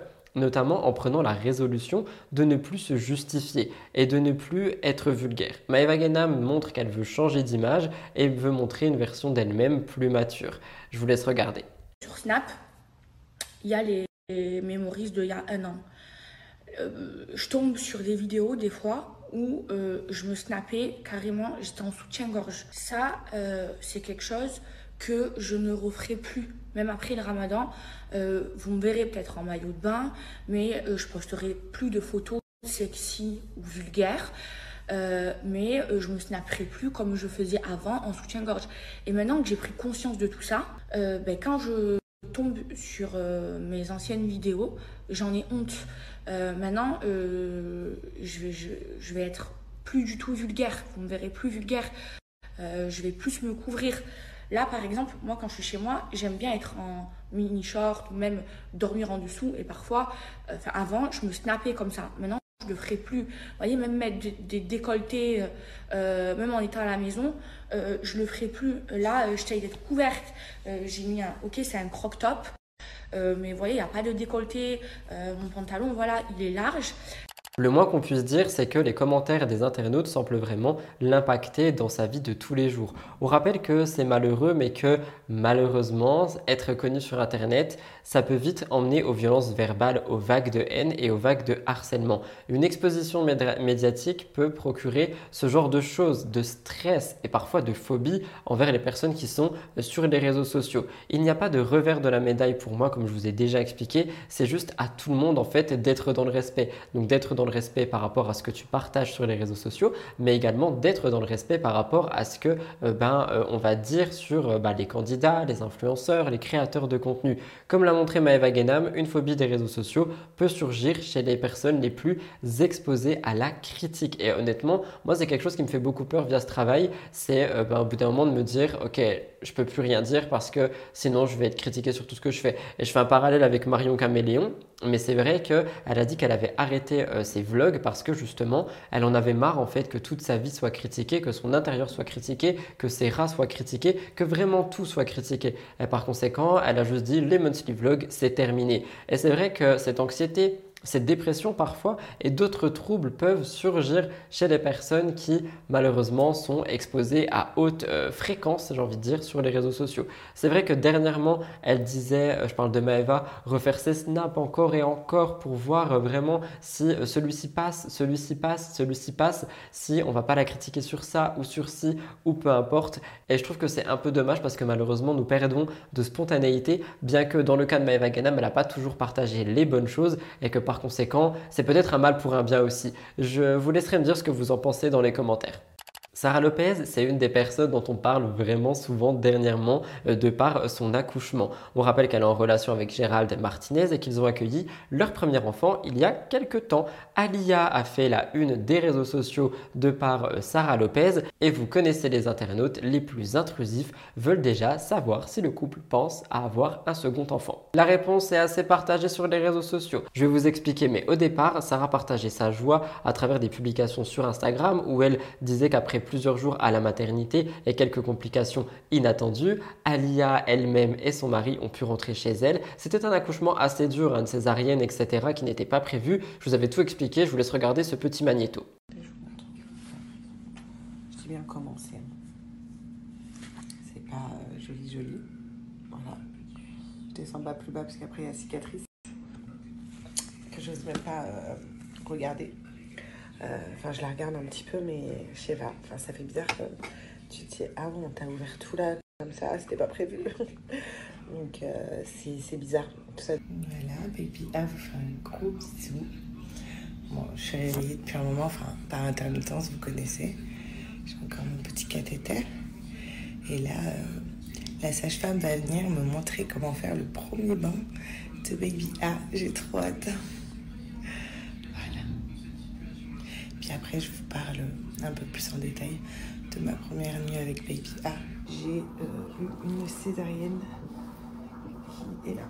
Donc, euh, l'accouchement euh, n'a pas été comme je l'aurais voulu. Mais voilà, je vous, raconte, je, vous raconterai tout. Donc c'est pour ça que je vais rester un peu plus longtemps du coup en maternité. Je me lève bien, j'ai récupéré de la tension parce que j'étais à de tension.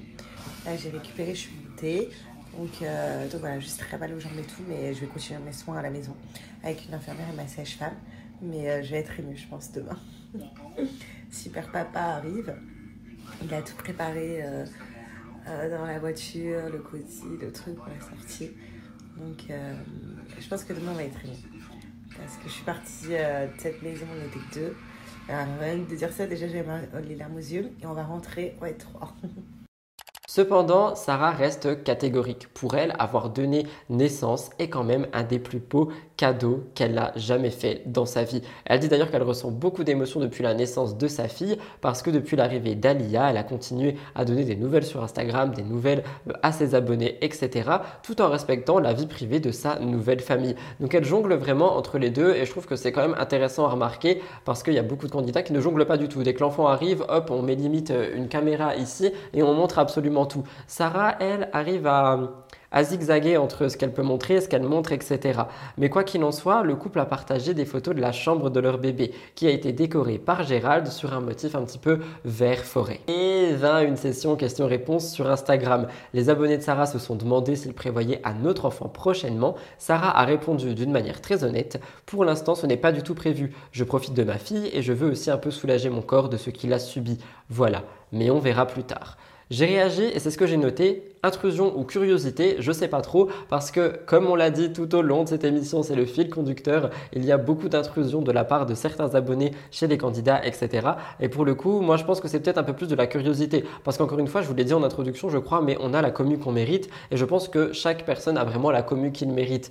Et euh, je pense pas que Sarah a une commune intrusive. Je pense que Sarah a une commune de personnes assez curieuses qui se disent maintenant qu'il y en a un, est-ce qu'il y en aura un autre? Mais je pense que c'est un peu trop tôt pour poser la question. Je vous laisserai me dire ce que vous en pensez. Concernant le visage de Alia, on a pu le voir via des stories, via des petits posts et tout sur le côté, etc. Mais on n'a pas eu de photos très très officielles, style regardez mon enfant comme il est beau, je prends une photo.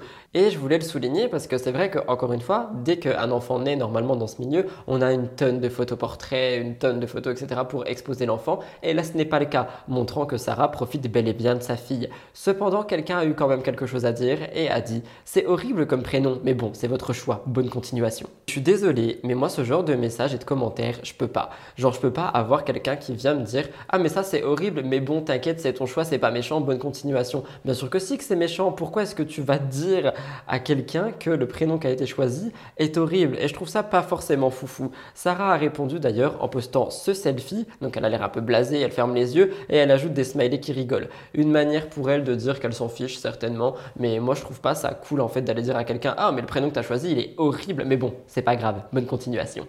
Quoi qu'il en soit, encore une fois, je trouve cette petite famille très très heureuse, très très épanouie et je leur souhaite que ça reste comme ça. Peut-être qu'un futur enfant arrivera, on ne sait pas. Pour le moment, ce n'est pas du tout la question à poser. Pour l'heure, ils profitent de leur bonheur et de l'arrivée d'Alaya et surtout, Gérald et Sarah découvrent la parentalité. Donc bah, on verra bien ce que ça donne et on verra bien surtout ce qu'ils vont partager sur les réseaux sociaux pour qu'on puisse en parler prochainement. Petite pause interlude boisson du jour. Alors cette semaine on est sur un thé euh, fruits rouges et honnêtement j'aime pas trop. En fait je trouve que ça a un goût assez étrange, ça n'a pas vraiment un goût de fruits rouges. On est sur un goût un peu amer, comme s'il y avait beaucoup plus d'amertume que de fruits rouges à l'intérieur. Pour moi les fruits rouges sont sucrés, donnent envie de voyager et là ce n'est pas le cas.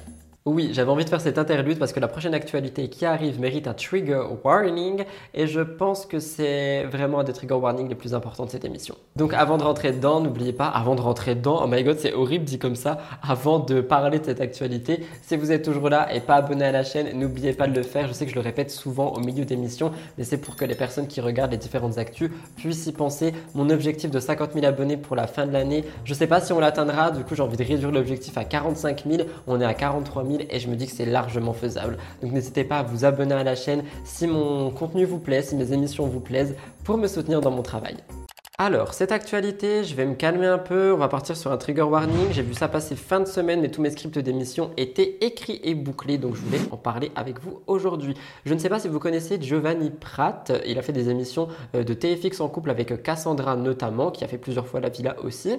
Eh bien, une nouvelle super choquante sur Giovanni est sortie dernièrement sur les réseaux sociaux. Je vais tout vous expliquer, mais déjà un petit peu de contexte sur leur relation qui a été aussi tumultueuse. On m'avait demandé de revenir dessus, donc j'en profite.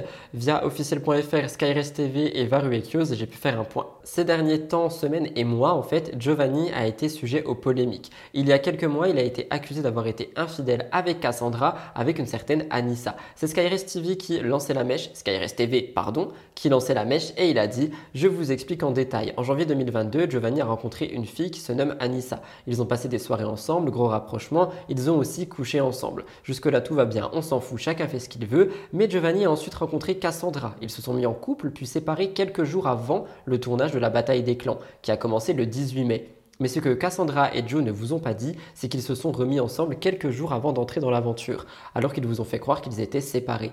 Mais ce n'est pas ça le plus fou, c'est qu'une journée avant que Giovanni ne rentre dans la villa, il a réécrit à Anissa et il est parti chez elle et ils ont couché ensemble. Il lui a menti en disant qu'il n'était pas en couple alors que si. Il a fini de s'amuser avec Anissa la soirée du 17 mai, il lui a dit Ça doit rester entre nous, ma meuf ne doit pas le savoir, tu n'en parles à personne. Et en fait, j'avais envie de revenir là-dessus parce que j'ai envie de réagir avec vous par rapport à ça. On a déjà parlé de Cassandra dans diverses émissions et euh, je trouve que ça se fait pas ce qu'il a fait parce que Giovanni faisait ça en connaissance de cause et quand je dis en connaissance de cause, c'est tout en sachant que Cassandra est quelqu'un qui a beaucoup de problèmes de confiance, qui a du mal avec la tromperie, qui a vraiment beaucoup de mal avec tout ça. C'était ses problématiques d'ailleurs et si ce que Skyres TV dit est vrai, je trouve que ça craint. Mais aujourd'hui, ils ont l'air d'être ensemble, donc euh, je pense qu'ils ont dû en discuter et tout ça. Mais si ce que Skyrest TV dit s'est passé, ça craint vraiment, je trouve. Après, on rappelle encore une fois qu'on est sur des rumeurs de blogueurs, donc personnellement, je ne peux pas vous affirmer ce qui est dit, mais Cassandra aurait par ailleurs tout appris et aurait appelé Anissa pour la menacer. Finalement, Giovanni aurait fait en sorte de tout avouer pour garder sa dulcinée, il lui aurait montré les messages, etc., etc., etc. Et moi, je m'emmène à une question est-ce que vous auriez pu pardonner ce genre de choses? Est-ce qu'une discussion aurait pu faire que euh, ben, tout se calme et qu'on puisse pardonner dans ce cas-là et se remettre ensemble. Personnellement, je sais pas et honnêtement, je ne pense pas. Ça dépend des choses qui ont été construites, ça dépend comment la relation a été faite et euh, comment la tromperie s'est passée. Mais parfois, euh, je sais que c'est pardonnable. Mais je sais pas, dans ce cas-là, moi je pense que j'aurais pas pardonné. Dites-moi ce que vous, vous auriez fait. Mais ce n'est pas tout parce qu'aujourd'hui Giovanni refait parler pour autre chose. Il y a quelques temps, Giovanni s'était affiché sur sa story avec un œil au beurre noir et il avait expliqué qu'il donnerait plus de détails en temps voulu. On n'a jamais eu d'explication par rapport à ça. Il avait décidé de rester discret, mais les blogueurs ont été fouinés. Le blogueur Aquababe est revenu sur ses révélations. Il dévoile une vidéo de la soirée en question où on peut voir Giovanni en arriver aux mains avec des videurs de boîte de nuit. On peut le voir s'attaquer à des hommes en noir qui lui lancent des coups de poing et il se retrouve à terre et euh, il se fait vraiment frapper. Les informations de Aquababe ont été relayées par Varubekios qui nous en dit plus. Je vous laisserai regarder juste après. Il dit Souvenez-vous, il y a quelques mois, Giovanni avait eu une altercation lors d'une soirée en boîte de nuit. Sur sa story, il avait dit indice, boîte de nuit, videur, plusieurs. Après la suite, voilà. Cassandra avait d'ailleurs dit Giovanni a perdu son téléphone devant le Gotha à Cannes. Si quelqu'un l'a retrouvé, merci de me le signaler. Il est prêt à payer pour son tel. Des choses qui lui tiennent à cœur sont dedans. On n'avait eu aucune suite par rapport à ça. Je vous laisse regarder. Ouais, il m'arrive quelques mésaventures. Euh, donc je vous expliquerai tout sur Insta. Quand je pourrai. Voilà. Mais ça va.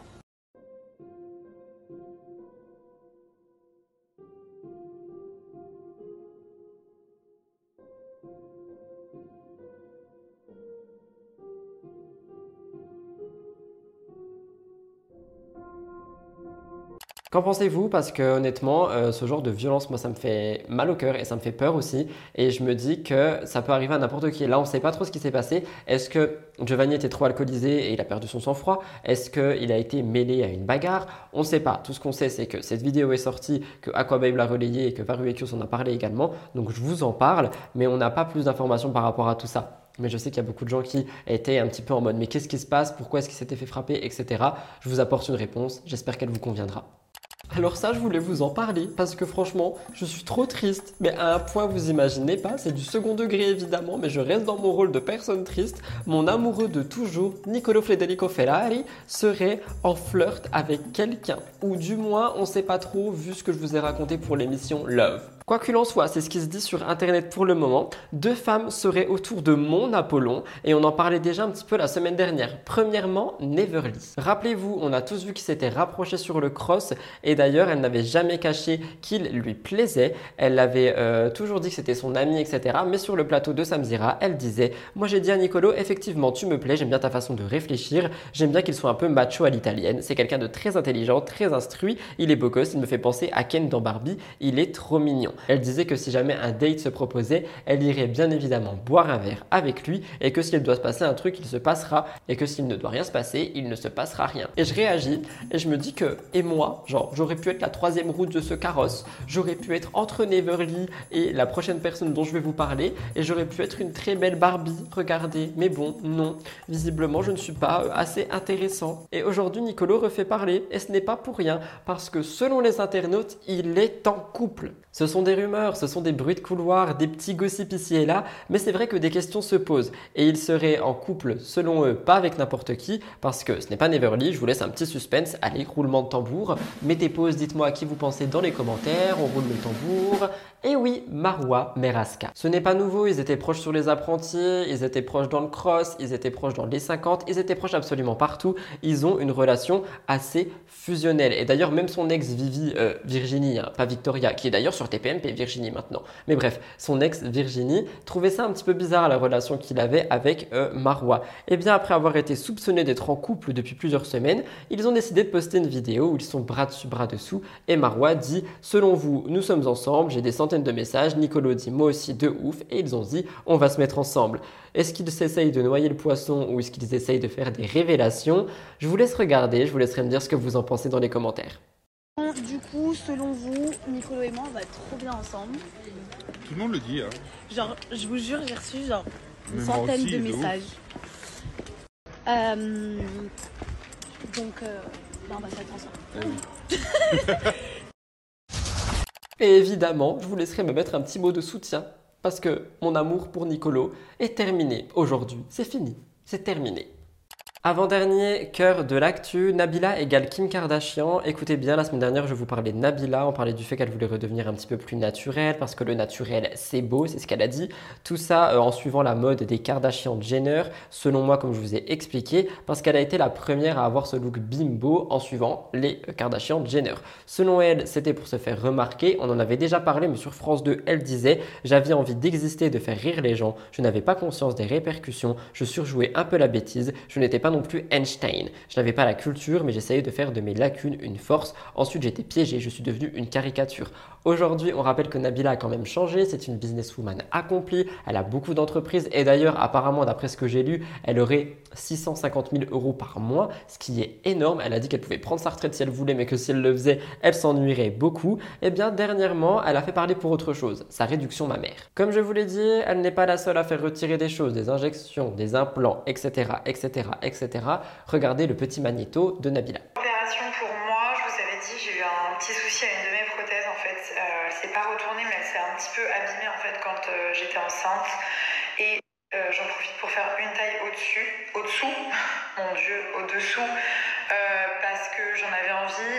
J'ai insisté pour faire beaucoup plus petit, mais c'est pas possible. Parce que ma poche est déjà habituée à voir, euh, enfin, si en gros, s'il réduit trop, ça va être euh, moche. Il me déconseille et limite, il me dit que ça va être horrible. Enfin voilà, qu'il veut pas le faire. Donc il m'a dit ce que je peux faire, c'est faire une taille au-dessous. C'est le maximum. Sinon, je peux faire beaucoup plus petit, mais il faut faire euh, un T. Je sais pas, l'encre. Vous savez, il y a une opération pour remonter les seins, c'est l'encre. Moi, j'ai pas du tout envie de faire l'encre. Je vous le dis honnêtement, parce que j'en ai pas besoin et parce que j'ai pas envie d'avoir une cicatrice au milieu des seins. Réfléchissez avant, faites les choses petit à petit ou même ne les faites pas. Voilà, euh, si vous vous ennuyez, euh, sortez, allez faire du sport, mais euh, ne faites pas des choses pour les faire. Parce que franchement, le mieux est l'ennemi du bien. Voilà, je pense que ce sera le problème, enfin le, le petit dicton. On voit pas trop encore. hein. Mais croyez pas que j'ai des pecs et que j'ai tout enlevé. J'ai pas pu. hein. J'aurais voulu ra- rapetisser plus, mais, euh, mais après c'était pas joli. Donc en gros, euh, c'est c'est moins, mais c'est pas. En effet, de plus en plus de candidats et candidates décident de dégonfler leurs lèvres en retirant l'acide hyaluronique, de dégonfler ici et là en enlevant des implants. Et bien dans sa story Snapchat, Napila montre le résultat de son opération. Elle dit qu'au niveau du résultat, on ne voit euh, pas trop la différence, on n'arrive pas à se rendre compte. Mais que pour elle, c'est beaucoup trop plat. Pourtant, vous allez voir que moi, je trouve que ça se voit pas du tout. Elle dit d'ailleurs qu'il y avait une prothèse qui s'était retournée, que c'était aussi pour cette raison qu'elle a fait ça. Je vous laisse regarder. Moi aujourd'hui, ça va beaucoup mieux. Euh, je commence à revoir un peu le jour. J'étais pas très bien. C'est vrai qu'après une anesthésie générale, on est euh, toujours un peu, euh, un peu fatigué. au niveau du résultat, en fait, on voit pas trop trop. Je sais pas. On n'arrive pas trop à se rendre compte. Enfin, moi, je vois que c'est beaucoup plus plat en fait. Enfin, plat, on s'est compris. mais euh, c'est toujours un peu compliqué de voir ce qu'il se passe. Voilà, les gars, mais ça a l'air bien, je suis contente. Euh, et puis en plus, j'avais, comme je vous ai dit, une prothèse qui s'était retournée, donc déjà j'ai, euh, pu réparer ça aussi. voilà, mais c'est fatigant. Franchement, réfléchissez à deux fois avant de faire quelque chose, puisque après, pour s'en remettre, c'est, pas toujours facile. là, je suis en pyjama, tranquille, hein, je pense je vais rester. Première sortie pour moi, j'ai enlevé mon gros survêt. J'ai mis un petit, euh, un petit top comme ça. Voilà. Pour réagir à ce petit changement, je vais dire un peu ce qu'elle a dit. Réfléchissez à deux fois avant de faire quelque chose parce qu'après, pour s'en remettre, ce n'est pas toujours facile. Et en effet, des opérations de chirurgie, esthétiques ou non, ce ne sont pas des choses anodines. C'est la raison pour laquelle je refuse de me faire euh, opérer de mon œil une fois de plus. Il peut y avoir des complications de malade et j'ai pas envie. Et euh, je préfère largement avoir cette boule toute ma vie et juste attendre que ça soit désinfecté pour euh, pouvoir me remaquiller par-dessus. Mais il est hors de question que je me fasse opérer parce que plus le temps avance, plus les anesthésies me font peur, plus les opérations me font peur. Et quand c'est quelque chose qui n'est pas nécessaire à ma survie, franchement, j'ai pas envie de le faire. Tu vois, c'est comme prendre des médicaments, c'est quelque chose qui me euh, fait un petit peu de mal. Il y a des choses qui ne me dérangent pas d'ingérer, mais il y a des choses que je refuse d'ingérer. C'est comme ça, je suis comme ça. Et du coup, comme Nabila le dit, les opérations de chirurgie esthétique ne sont pas anodines non plus. Et en fait, euh, faites attention, encore une fois, c'est vraiment pour faire un peu de prévention. Si jamais vous voulez modifier votre physique ou peu importe, le contouring existe, ça fait pas de mal et c'est juste avec des produits. Mais comme vous l'avez vu dans la deuxième story, elle avait un t-shirt moulant et donc on peut voir un petit peu bah, euh, le résultat. Et honnêtement, moi je trouve pas ça plat du tout. Dites-moi ce que vous en pensez dans les commentaires. Pour en revenir à la comparaison avec Kim Kardashian, ce n'est pas la première fois où elle euh, fait parler. On rappelle que les internautes la taclent tout le temps. Ils disent que Nabila a aucune personnalité. Tout ce que Kim fait, elle copie. Et en fait, euh, ben, ça a été vu dans le temps. Quand Kim portait un certain style de vêtements, Nabila portait un certain style de vêtements. Quand Kim a fait ci, Nabila a fait ci, etc., etc., etc. Mais après, je précise que ce n'est pas que Nabila, c'est vraiment tout le monde qui suit ce modèle de Kardashian-Jenner. Et euh, pardon, ça fait du bruit, désolé. Et honnêtement, moi, je comprends pas pourquoi. Enfin, qu'est-ce qu'elles ont fait de, si euh, mémorable pour qu'on les suive comme ça? C'est comme si moi, là, du coup, j'allais refaire toute ma taille, etc., pour ressembler à une Kardashian-Jenner. J'ai pas envie et je comprends pas pourquoi est-ce qu'il y a tellement cet engouement autour de leur physique, alors que bah, tout le monde se ressemble en fait maintenant, je trouve. Je sais pas, je trouve ça dommage.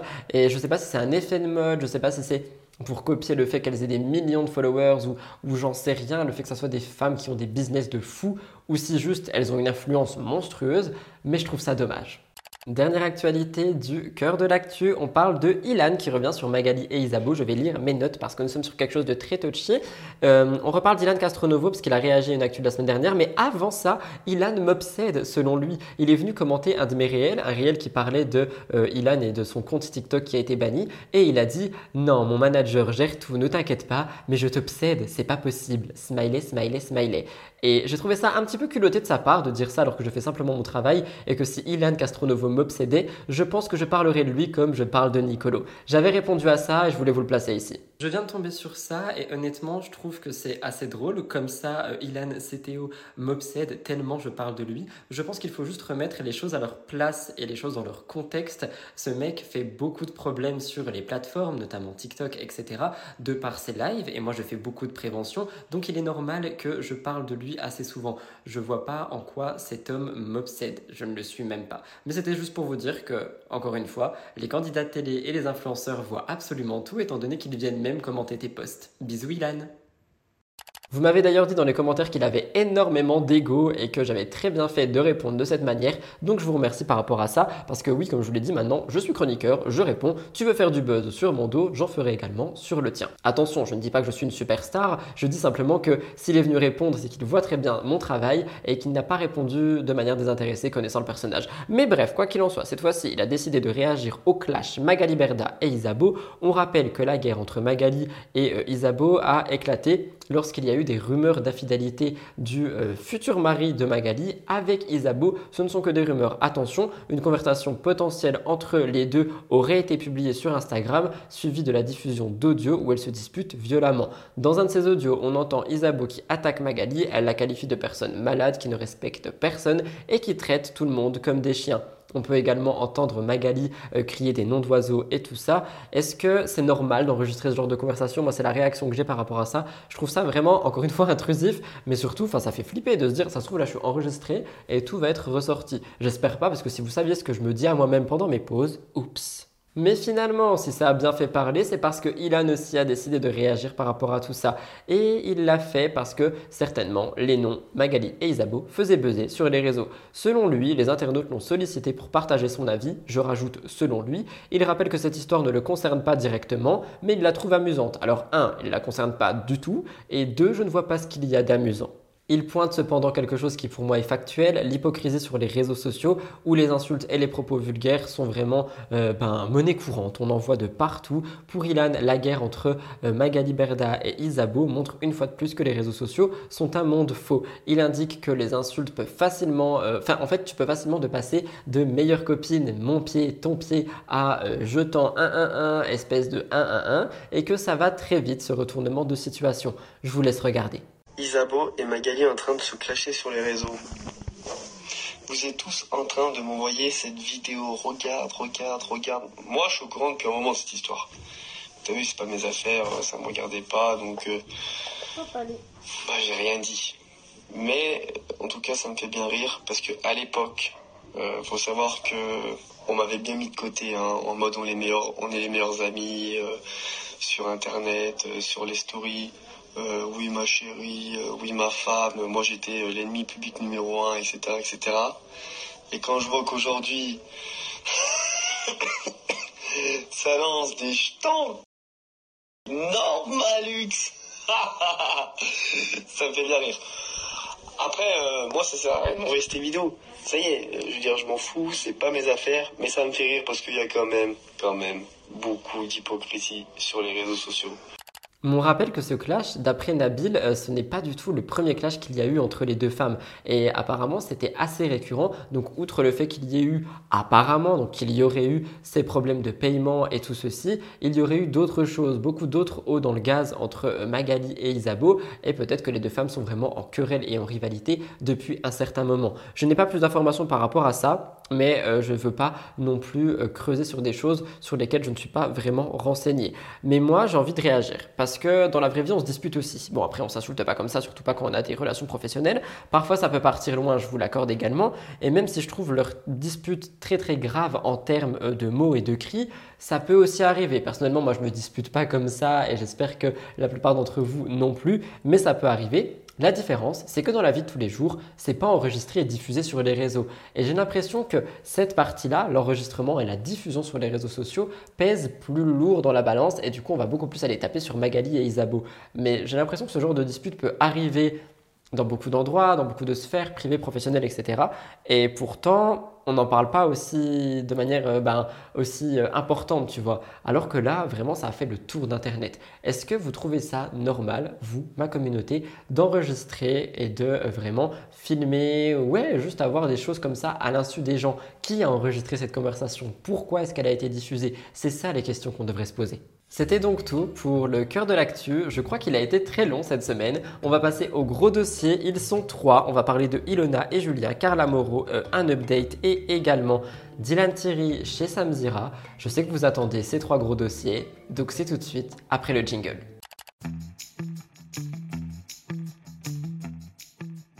C'est parti pour les trois gros dossiers de cette semaine. On va commencer avec Ilona Goss et Julien Bert. Vous vouliez qu'on revienne dessus, c'est la dernière vidéo de Ilona.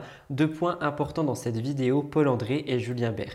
Vous allez voir que l'un des deux a réagi à la vidéo et à ce que Ilona a dit, donc je vais tout vous expliquer. Quelques semaines après sa rupture avec Paul André, Ilona a décidé de se livrer sur certains détails de leur séparation.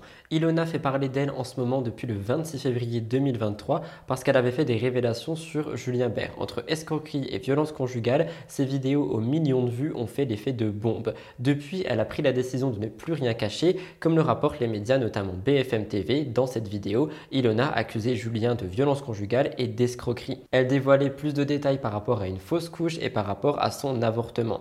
La dispute sur laquelle elle aurait été étranglée a également été discutée et le 16 avril, elle organise une euh, FAQ sur sa chaîne YouTube où elle revient sur notamment à peu près tout ça. Et l'honnêteté était vraiment la clé de cette foire aux questions. Ce fut une occasion pour Ilona de répondre à un abonné qui l'a questionné sur sa relation avec Paul André et Julien Bert.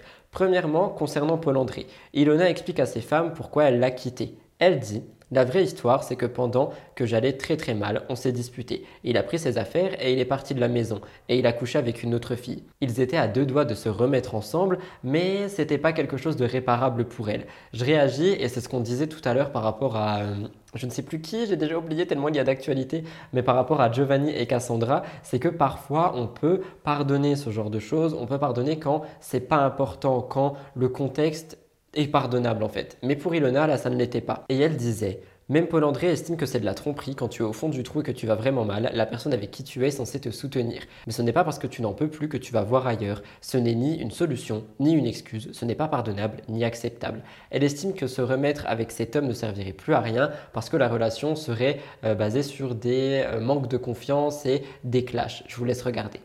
Euh, on s'est revus, tout allait bien, on allait se remettre ensemble, comme si l'éreinité est passée au-dessus de cette grosse dispute. Et en fait, j'ai toujours eu cet instinct, entre guillemets, de, de sentir les choses. Et euh, avec, euh, après beaucoup d'insistance euh, de 23h à peu près jusqu'à 2h du matin, jour de la Saint-Valentin, il m'a avoué qu'il avait couché avec elle, qu'il l'avait ramenée chez elle et qu'il avait couché avec elle. Euh, qu'il l'avait immédiatement regretté, que voilà, toutes les excuses que, donnent les hommes. Euh. Du coup, je lui ai demandé de partir de la maison, je suis énervée, euh, il est parti et en fait, c'était le jour de la Saint-Valentin et le lendemain, mon grand-père est décédé.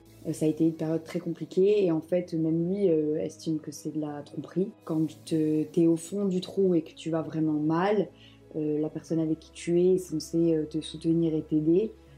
Ce n'est pas tout parce que concernant Julien Bert, depuis ses premières vidéos, on n'avait pas de nouvelles. Donc beaucoup pensaient que c'était arrangé. Et maintenant, elle a répondu à la question Julien t'a-t-il remboursé? Elle dit qu'elle n'a jamais eu de nouvelles de Julien, qu'elle n'a jamais eu de remboursement à part les 10 000 euros donnés à la proprio. Elle n'a rien reçu.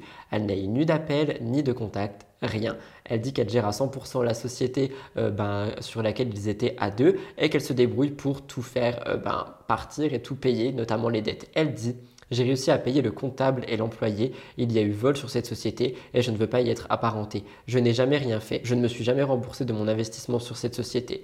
Et je réagis, mais c'est super grave. On pensait tous que, en fait, la vidéo avait fait réagir Julien et qu'il aurait fait en sorte de, mais pas du tout. Genre vraiment, juste pas du tout. Et il l'a vraiment laissé dans son caca, littéralement. Il l'a laissé, encore une fois, se débrouiller toute seule. Et je trouve que c'est extrêmement grave. Je vous laisse regarder. Concernant euh, cette question, je n'ai jamais eu euh, de nouvelles de cette personne. Je n'ai jamais eu de remboursement. Depuis les vidéos qui vous ont été euh, mises sur ma chaîne YouTube, à part les 10 000 euros donnés à la propriétaire, je n'ai jamais rien reçu. Voilà, je n'ai jamais eu ni d'appel, ni de contact, ni rien du tout. rien n'a bougé.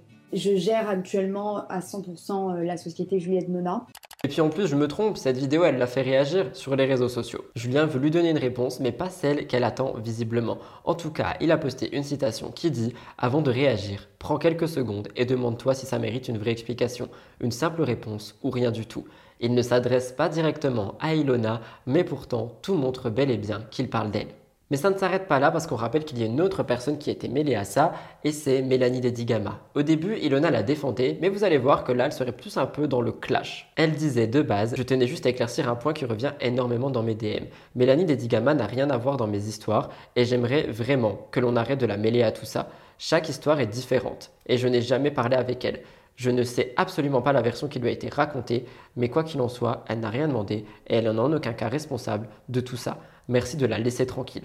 Cette fois-ci, Ilona fait réagir parce qu'elle poste une vidéo où on voit qu'elle taclerait Mélanie Dedigama selon les internautes. Elle a posté une vidéo provenant du TikTok d'une ancienne candidate euh, de les, les Princes de l'amour qui en fait est déguisée en clown et en légende on peut écrire T'as pas cru son ex Lamito qui voulait détruire sa vie et maintenant tu es la deuxième folle qui veut détruire sa vie. Et je réagis, pourquoi est-ce que Ilona a réagi à ça? Pourquoi est-ce qu'elle a mis des smileys qui rigolent? Est-ce qu'elle est en contact avec Mélanie Dedigama? Est-ce qu'elle cherche à la piquer? On ne sait pas. Quelle en est la raison C'est une question que beaucoup de personnes se posent. Si jamais vous avez une réponse par rapport à ça, mettez-la dans les commentaires. Alors, la plus grosse partie de mon émission, une fois de plus, va être sur Carla Moreau, la sorcellerie, l'update, le point, la plainte du Parisien et tout ça. Il s'est passé tellement de choses en une semaine, j'en reviens pas. C'est une série télévisée, le truc. Donc, je replace là que je fais un disclaimer. Je ne défends pas Carla Moreau, euh, corps et âme, comme on le dit. Je défends juste mon point de vue par rapport à tout ça. On a eu beaucoup d'updates. Je vais vraiment lire mes notes parce que sinon, je pense qu'on va en parler pendant 40 minutes et ce n'est pas le but non plus. Mais quand je vois la durée de l'actualité, je me dis que lire mes notes serait pas plus mal. Donc j'ai écrit ça moi-même via des informations de officiel Blasting News, Le Parisien, BFM et aussi euh, Aja parce que du coup je l'ai regardé hier exprès pour vraiment tout compléter. Donc c'est juste pour citer mes sources, mais je veux vraiment beaucoup lire mes notes pour qu'on puisse euh, en discuter dans les commentaires notamment, parce que sinon on va encore rester 40 minutes là-dessus. On a beaucoup de choses qui se concernent euh, Carla Moreau et toute l'histoire de sorcellerie. On rappelle le contexte. Depuis quelques jours, des vidéos chocs de Carla qui jette des sorts à son ex ou encore à d'autres candidates ont fait réagir tout le monde. Certains ont directement critiqué Carla, d'autres se sont demandé pourquoi Nabil le blogueur a décidé de tout sortir maintenant. Il semblerait que l'histoire soit bien plus complexe que euh, ce qu'il n'y paraît et euh, j'en ai parlé sur tous mes réseaux sociaux, j'en ai parlé sur mes émissions et je sais que le contexte peut être bon pour remettre les choses en place, surtout vu les updates qu'il y a eu par rapport à On rappelle que euh, le blogueur Nabil aurait reçu la visite de Kevin il y a deux ans. Kevin aurait supplié de ne pas diffuser les informations et les vidéos que Nabil avait. Afin d'honorer sa parole, ils avaient signé un protocole avec la présence des avocats pour vraiment que ça soit officiel. Le contrat disait que le couple doit verser une certaine somme à Nabil pendant deux ans pour acheter son silence pendant 25 ans. Vous allez voir, j'ai les sommes juste après. Et je voulais déjà poser une question. Est-ce que euh, un avocat a le droit d'accepter ça? Est-ce qu'on n'est pas sur du chantage et de l'extorsion? Je trouve ça bizarre. Mais Nabil disait, il lui manquait 5 ou 6 mois avant la fin parce que c'est depuis décembre qu'elle n'honore plus ses engagements. Ce n'est pas depuis là, c'est depuis décembre. Donc normalement, en mai, le contrat se serait terminé. Qu'elle va honorer le contrat pendant un an et six mois. Et les six derniers mois va dire Bon, ben c'est bon, tiens, récupère les vidéos et sors-les. C'est juste, cousine, tu n'as plus rien. Et à la limite, si t'étais venu me le dire, j'aurais pu comprendre. Mais toi, c'est pas ce que tu as fait. Tout le monde sait comment je suis. Elle serait venue, elle aurait fait un peu la miskina. Regarde, je te jure, machin, le mignon en ce moment. Ça se serait arrêté là. Mais elle, elle a voulu faire du vice. Elle a voulu faire des soucis à ma société, etc. Regardez comment ça va lui retomber dessus. Voilà pour le point, je vous mets un petit magnéto récapitulatif que j'ai placé lundi dans ma vidéo euh, STT. C'est pour vraiment qu'on ait euh, les éléments visuels. Je vous laisse regarder. Il y a une envie euh, terriblement de me faire. Bon, ça, c'est ces deux-là. Donc là, il reste un pour ça, pour le bloquer. Oui, par la pensée, bloqué par la pensée. Par cette lutte représentée par Kevin Gage, je demande à partir d'aujourd'hui, le 9-03-2018, que tu n'auras aucune pensée sexuelle ni aucune envie de bander, de te de te par aucune autre femme que moi. Vais revenir concernant la vidéo qui a été faite euh, il y a quelques heures. Je ne vais pas prendre parole sur toute mon histoire parce que j'ai envie de faire les choses proprement. Je suis une personne qui ne parle pas à mi-mot. Quand je m'adresse aux gens, je le fais convenablement et je dis tout, voilà, ou je dis rien, je vais faire ma bouche. Donc là, à l'heure d'aujourd'hui, euh, je vais juste vous parler concernant ce qui a été dit. Euh, voilà, juste sachez, je ne vais pas déserter des réseaux sociaux, je ne veux pas me cacher parce qu'il est hors de question. En fait, j'ai trop subi cette histoire au quotidien pendant 8 années de ma vie. À l'heure d'aujourd'hui, j'ai décidé que ça cesse. Il le dit lui-même que j'ai décidé d'arrêter et c'est la vérité. J'ai décidé que plus personne allait me tenir avec ces vidéos. Carla, Carla aurait peut-être subi des violences de la part de Dana et de ses amis. Ça a d'ailleurs été sa défense sur les plateaux télé, ils en ont parlé sur les plateaux, ils ont même montré cette capture-là euh, euh, en, question. Mais euh, une photo avec deux messages, ça veut, ça veut rien dire, ça ne prouve rien. Enfin, les enfants, moi aussi, euh, j'ai une mère, je suis l'enfant de quelqu'un. Euh, on a des enfants, bah, on essaye d'agir en conséquence, tu vois, et de pas faire des trucs comme ça. Justement, c'est parce qu'elle a une fille que je respecte ça, que je mets pas certains audios qui auraient choqué toute la France et bien plus à l'international, et qui si je voulais vraiment faire le buzz et qui aurait vraiment buzzé, c'est parce que je me dis qu'un jour sa fille va tomber dessus. J'espère que vous allez bien. Voilà de retour comme je vous l'ai annoncé hier soir. Euh, je ne vais pas déserter du tout, donc euh, je vais continuer à vivre ma vie. Je vous ai expliqué euh, un, petit peu à les tenants et les aboutissants, vous en saurez plus bientôt. Euh, là, pour l'instant, je vais vivre ma vie. Euh, déjà, je voulais vous remercier pour tous vos messages de soutien. J'en ai reçu, mais tellement, tellement. Hier soir, je vous ai lu toute la nuit, ça m'a fait chaud au cœur. C'est vrai qu'en vit des périodes difficiles, ça fait tellement du bien de vous entendre nous dire des mots doux. Déjà, je voulais vous remercier pour ça. Et, euh, et voilà, et vous dire que voilà, tout simplement, j'allais reprendre le cours de ma vie, euh, vous repartager euh, ma petite vie. Un petit peu là, parce que quand je viens de poster la vidéo, je j'avais pas, pas mon téléphone de la journée pour tout vous dire. Et je viens de voir un petit peu des gens qui racontent un petit peu des conneries, un petit peu surtout. Voilà, chacun a le droit de faire des erreurs quand il, est jeune, il n'y a pas de problème. Que ça soit bizarre, pas bizarre, tout moi personnellement, ça me touche pas, donc ça devrait toucher personne d'autre. Et en plus de ça, le seul problème, c'est qu'il y a une petite fille de 3 ans qui a rien cette histoire. Et que Internet, ça reste. Donc vous avez des choses, vous voulez en rigoler, vous voulez vous moquer, vous voulez faire ce que vous voulez, vous pouvez le faire pour vous. Mais après, de mettre ça sur les réseaux et tout, je trouve pas ça cool. Pensez qu'il y a un enfant quand même de 3 ans qui va voir ce genre de choses, peut-être sur les réseaux, dans- quand elle sera plus grande, tout ça. Et je trouve pas ça, je trouve pas ça cool.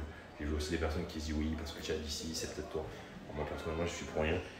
Pas pour elle, clairement, mais pour ma fille, jamais je pourrais sortir un truc comme ça où elle verrait ses parents, que ce soit son père ou sa mère, être dénigrés. Pour euh, remettre l'histoire dans son contexte, euh, je n'ai euh, jamais été condamnée pour les faits qui me sont clairement reprochés. Chantage, extorsion, euh, je sais plus encore, qu'est-ce qu'il y a d'autre. Clairement, j'ai été blanchie. Hein, euh, au niveau de la justice, la justice a bien, fait son travail, tout en sachant qu'il y a deux ans, mon téléphone a été euh, réquisitionné par les forces de l'ordre et euh, ce téléphone a démontré que je n'ai jamais fait de chantage, de menaces, d'extorsion. Ça, c'est le premier point dont je voulais vous parler. Maintenant, au niveau des updates, on a eu pas mal de choses. Premièrement, Carla a bien décidé de continuer sa vie.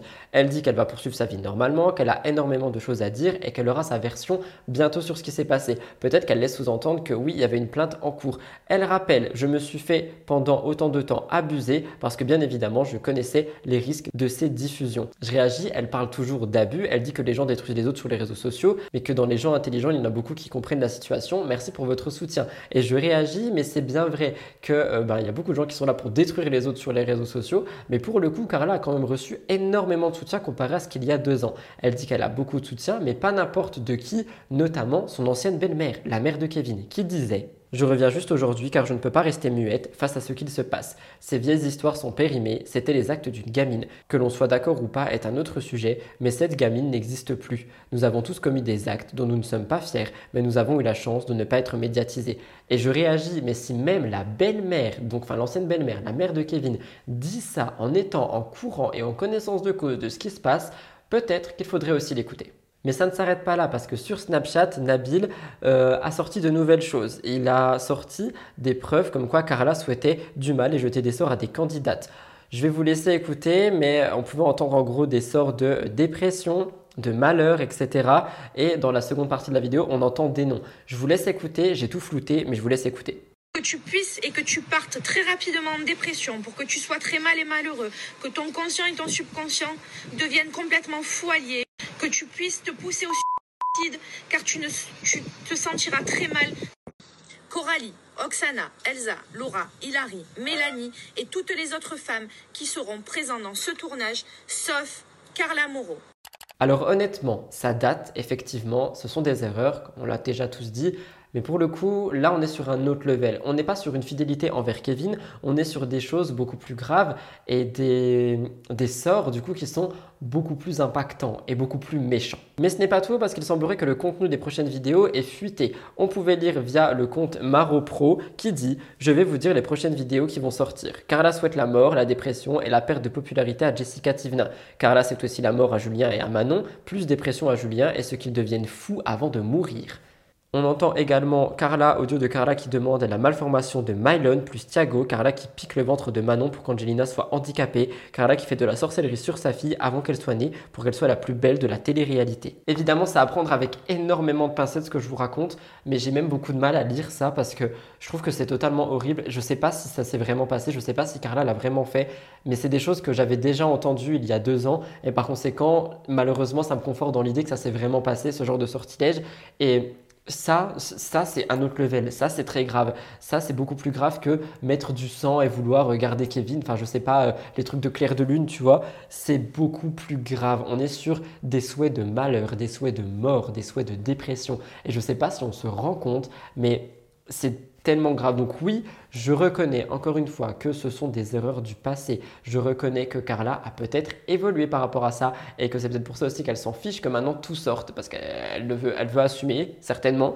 Mais ce qui s'est passé donc en 2018 par rapport à ces sortilèges, c'est très grave. Du côté de Nabil, il est très clair. Carla a arrêté de payer, donc il va continuer à sortir des choses. Il dit qu'elle n'assume même pas et qu'elle dit ça va plus loin, c'est de l'extorsion, c'est machin. Elle a dit oui, j'ai vu une voyante, c'était une erreur et qu'elle ne s'est jamais excusée. Et c'est vrai que ça, c'est quelque chose que vous m'avez beaucoup dit. Carla ne se serait jamais excusée. On ne sait pas si elle s'est excusée aux personnes en privé, on n'en sait rien, mais c'est vrai que publiquement, elle ne s'est pas excusée. Il montre aussi des messages qui prouvent que Kevin l'aurait supplié, etc. Je peux pas vous en parler et vous les montrer parce que ce sont des choses privées, mais finalement, on a eu des réactions. Maïsan, notamment, qui a réagi et qui rappelle qu'elle est euh, super proche de Carla, mais aussi de Nabil, et qui a dit que bah, elle était au courant de toutes les vidéos, de toutes les vidéos, et que ça l'empêche pas d'être amie. Elle dit Moi, c'est ma pote, c'est une bonne personne, je connais ses valeurs, c'est une bonne maman, elle a tout pour elle. Ce qu'elle a fait à un moment donné où un mec lui faisait la misère, ça ne me regarde pas. Tout le monde a déjà fait de mauvaises actions et ça ne vous définit pas en tant que personne. Je pense que c'est vous qui faites une montagne de cette histoire. Et évidemment, je réagis déjà par rapport à la répartie de Maïsan, Queen,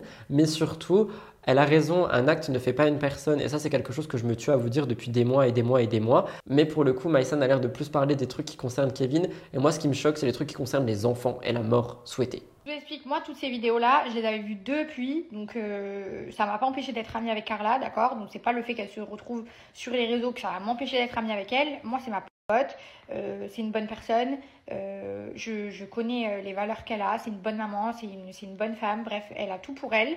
ce qu'elle a fait en 2014, quand elle avait 18 ans et qu'elle était désespérée parce qu'elle avait un mec qui lui faisait la misère, euh, ça ne me regarde pas. On a tous fait des erreurs. Je suis sûre que je viens taper chez vous et regarder votre linge sale.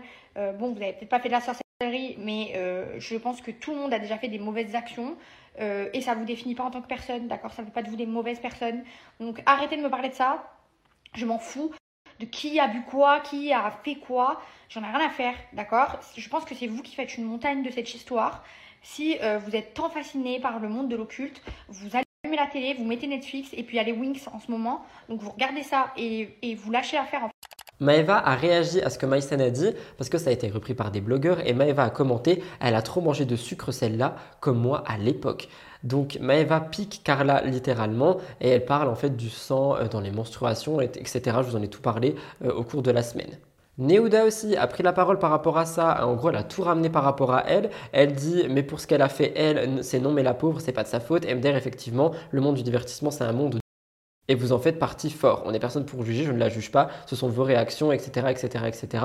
Et en gros, ce qu'elle dit, parce que je ne peux pas tout vous lire, sinon ça va être vraiment extrêmement long, c'est que euh, ben, en ramenant tout à elle, et moi c'est ça qui me dérange, que Carla se prend du soutien alors que elle, aurait fait des actions un peu plus minimes et qu'elle s'est pris des vagues de haine et des vagues de haine. Et je suis pas d'accord avec Neouda déjà de ramener ça par rapport à elle. Ce sont des choses totalement différentes et euh, enfin, je vois pas l'intérêt de ça à part juste citer le nom de Carla et peut-être faire un peu plus de vues en story. Et je trouve ça dommage, tu vois. Il y a beaucoup de gens qui étaient d'ailleurs pas d'accord avec Neouda et qui lui ont dit de ne pas faire une généralité. Et Neouda a dit que bah, pour elle tout est pareil, mais non, en fait, les choses ne se rejoignent pas. Ensuite, on a Cynthia qui vous a parlé de ça, comme je vous ai expliqué plus tôt, elle parle d'une mésaventure et dans cette mésaventure, en fait, il y a des gens qui lui disent que peut-être elle devrait avoir peur parce que peut-être on lui a jeté un sort, etc.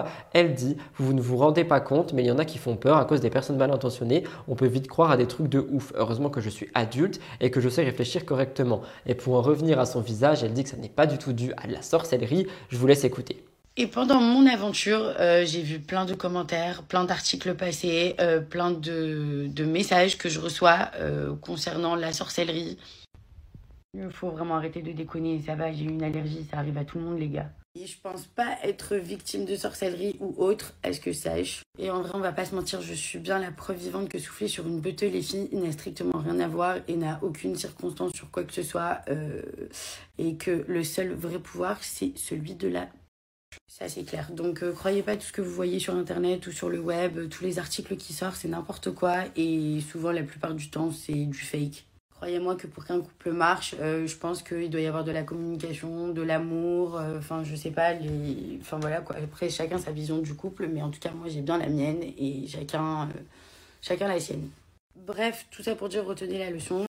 Finalement, la nouvelle la plus importante vient du Parisien. Ils ont sorti un article et donnent beaucoup d'informations. Je vous explique. En février 2023, Carla aurait porté plainte à Marseille contre son ancienne voyante, Danae, et contre le blogueur Nabil. Elle les accuse de chantage, abus de faiblesse, extorsion de faux, faux et usage de faux. Carla aurait pris cette décision après la rupture du contrat, un contrat qu'elle avait passé avec les deux, et toujours selon les informations du Parisien, elle versait 12 000 euros mensuels à la voyante et 20 000 euros mensuels au blogueur pour que les vidéos ne soient pas divulgué. Mais elle a souhaité un mettre un terme par rapport à tout ça ce qui expliquerait d'ailleurs les placements à gogo dont je vous ai parlé qui servaient à payer tout ça.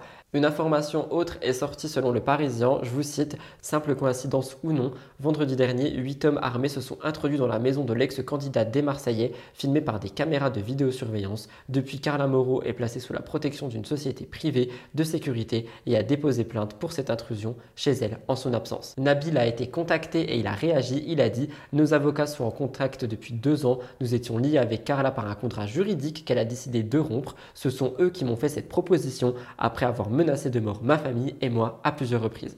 C'est ce qu'il a dit et il a également dit qu'il souhaitait déposer plainte pour diffamation. Danae, elle, n'a pas réagi à part sur le plateau de Aja et d'ailleurs Jindal a totalement descendu en disant que, ayant accepté de l'argent pour ne pas divulguer les vidéos, Danae passait plus difficilement pour une victime. Je vous laisserai me dire ce que vous en pensez. Quand on creuse l'article du Parisien, on apprend plus de choses. C'est en 2015, alors que Carla est étudiante en coiffure, qu'elle fait la rencontre de Danae. Au début, c'est parce qu'elle a fait des recherches sur Google, elle tombe sur cette voyante. Les montants des consultations sont à 80 euros au début. Lorsqu'elle souhaite retrouver un amoureux, elle paye 1002 et le garçon n'est pas revenu. En 2016, elle reprend contact avec Danae qui, euh, depuis, travaillait avec des candidates de télé. Selon ses demandes, la voyante devait jeter des sorts à d'autres candidates, souvent rivales, ou à Kevin, l'amour de sa vie. Très vite, Carla dit être tombée dans un engrenage et les séances se sont multipliées. Et en fait, plus le succès de Carla grandissait, plus Danae aurait demandé d'argent. 5 000 à 6 000 euros la séance, soit 80 fois le prix de la première séance. En découvrant les difficultés de Carla Moreau financières, hein, sa mère, donc la mère de Carla, a dit qu'elle euh, a voulu alerter la justice et faire en sorte que Carla sorte de cet engrenage. Danae aurait donc été placée en garde à vue et les policiers auraient retrouvé les vidéos à son domicile. Et Danae est soupçonnée, tenez-vous bien, d'avoir soutiré à Carla 1,3 million d'euros. En avril 2021, Carla accepte de signer un contrat avec le blogueur afin qu'il se taise, donc au moment des polémiques. Fin 2022, la justice aurait condamné Danae à 5 mois de prison avec sursis et 100 000 euros d'amende pour recel de biens, complicité d'abus de biens sociaux et travail dissimulé. Selon les informations du Parisien, je le reprécise parce que Danae nie tout en bloc, elle a tout nié sur Aja. Et on peut lire sur le Parisien que 400 000 euros ont été confisqués sur son compte bancaire. Carla ignore cette condamnation visiblement, mais elle décide quand même d'arrêter les paiements et dépose une nouvelle plainte. C'est une histoire qui va vraiment très très très loin. C'est une histoire qui ne s'arrête pas. C'est une histoire dont on va encore entendre parler parce que je pense qu'il y a encore beaucoup euh, d'ombre en fait. du côté de Nabil, du côté de Dana et du côté de Carla, il y a plein de choses qu'on ne sait pas. Et je pense sincèrement que d'autres candidates sont mêlées à tout ça. Et je dis candidates, mais il y a aussi des candidats, je pense, mais principalement des filles parce que d'après ce que j'ai entendu, il y aurait des filles qui auraient pu être mêlées à tout ça. Et je pense sincèrement qu'il y a beaucoup d'ombre encore par rapport à toute cette histoire et qu'on est très loin de la vérité mais que si des médias comme le Parisien et que des euh, policiers, des enquêteurs commencent à se mêler de tout ça et font ressortir les condamnations qu'il y aurait déjà eu, je pense que cette histoire va encore faire l'effet d'une bombe et je serai en première loge pour vous en parler avec mes informations tout en prenant le recul nécessaire. Un petit point rapide sur ce que je pense par rapport à cette histoire. Je pense que oui, bah en fait, on, ne sait pas tout et je ne défends pas Carla. Je défends juste le fait qu'on ne peut pas la harceler sur des choses dont on est déjà au courant. Et comme vous m'avez entendu le dire tout le long, je trouve que c'est très grave ce qu'elle a fait. Donc il faut arrêter de me coller l'étiquette du gars qui défend Carla corps qu'elle m'aurait jeté un sort ou payé. Je ne la défends pas elle. Je combats euh, le harcèlement et les menaces auxquelles elle fait face. C'est tout. Je vous laisserai me dire ce que vous, vous en pensez dans les commentaires. On va tout de suite passer au dernier gros dossier, Dylan Thierry chez Samzira. Si vous êtes toujours là, n'oubliez pas de vous abonner à cette chaîne. C'est parti mon kiki Dernier gros dossier, vous vouliez vraiment qu'on fasse un debriefing sur les interviews de Dylan Thierry chez Sam Zira. J'ai pris mes informations via des vidéos, via les blogueurs et via les médias pour vous faire un gros condensé à l'intérieur. Je vous dirai aussi mon avis au fur et à mesure. Sachez que déjà j'ai trouvé Sam Zira ultra pro et courageux d'inviter Dylan et de rester autant de marbre face à son comportement et ses réponses. On va parler de ces questions juste après, mais j'ai trouvé que Dylan lui répondait à rien, qu'il restait à côté de la plaque, qu'il choisissait un détail des questions pour en parler pendant 30 minutes mais ne pas vraiment parler de la question au complet. Je pense pas que j'aurais pu tenir en face de cet homme, je vous avoue, et dans la globalité, personne n'a cru à ses réponses, à ses explications, mais il faut quand même reconnaître qu'il est quand même très courageux d'être allé en face de Samzira pour ce face à face et pour vous en parler. Pour vous expliquer, le but de ces vidéos, qui sont d'ailleurs des face-à-face et pas vraiment des interviews, était de répondre aux polémiques qui parlent de lui. Chez Samzira, il a avoué des choses, notamment avoir bâti sa notoriété sur des polémiques comme Mister Luxembourg, Gucci, etc. Par exemple, pour Mister Luxembourg 2019, il a admis avoir usurpé le titre pour se faire connaître. Et vous vous rappelez le fameux partenariat Gucci? Il disait Gucci a démenti et ça a fait un bad buzz qui a fait que je suis aujourd'hui aussi célèbre. Ça m'a permis de faire d'autres émissions derrière, d'être contacté. Donc en gros et en clair, tout buzz est bon à prendre. Et ça, c'est pas forcément quelque chose qui me fait plaisir.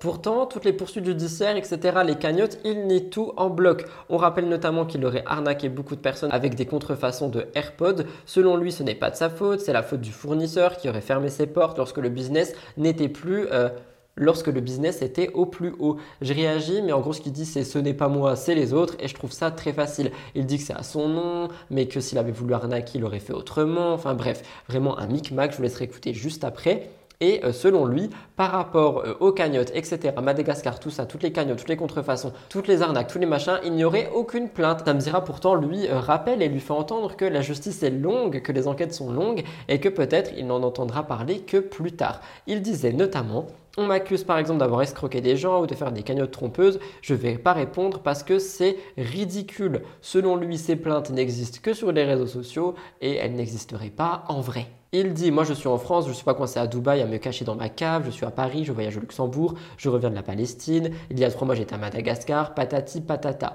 Pourtant, les fausses cagnottes existent bel et bien, comme le rapporte le Parisien, et ce ne sont pas les seules choses qui pèsent contre lui. Dylan a aussi été régulièrement épinglé pour des partenariats douteux, notamment par rapport aux cellules cancérigeuses et tout ce genre de choses. Il dit que à l'époque, lors des premiers partenariats, il avait 19-20 ans. On me dit Dylan, fais un placement, je te donne 2000 balles et tu passes des bonbons, tu passes cette crème, nanana. Et il dit qu'en fait, il a tout fait parce qu'il voulait l'argent, mais qu'il savait qu'on pouvait retrouver des choses sur AliExpress à 1 ou 2 euros et que tu les revendais 15, 20, 30 euros plus cher.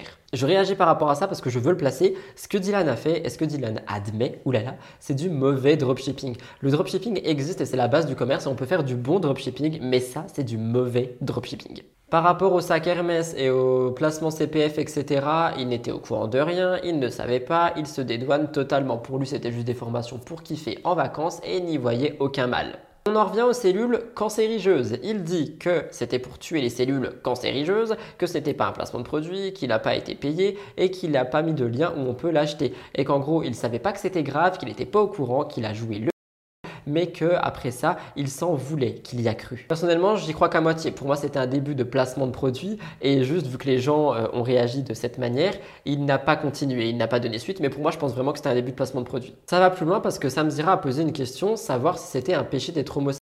Et c'est une question qui a beaucoup été euh, critiquée. Et honnêtement, je peux comprendre parce que je pense pas que Sam avait à poser ce genre de questions. En fait, Sam était beaucoup dans l'affront, j'ai l'impression, et il n'a pas vraiment mâché ses mots quant à ce face-à-face. Et il a vraiment attaqué Dylan. Donc je comprends qu'il ne l'aime pas, etc.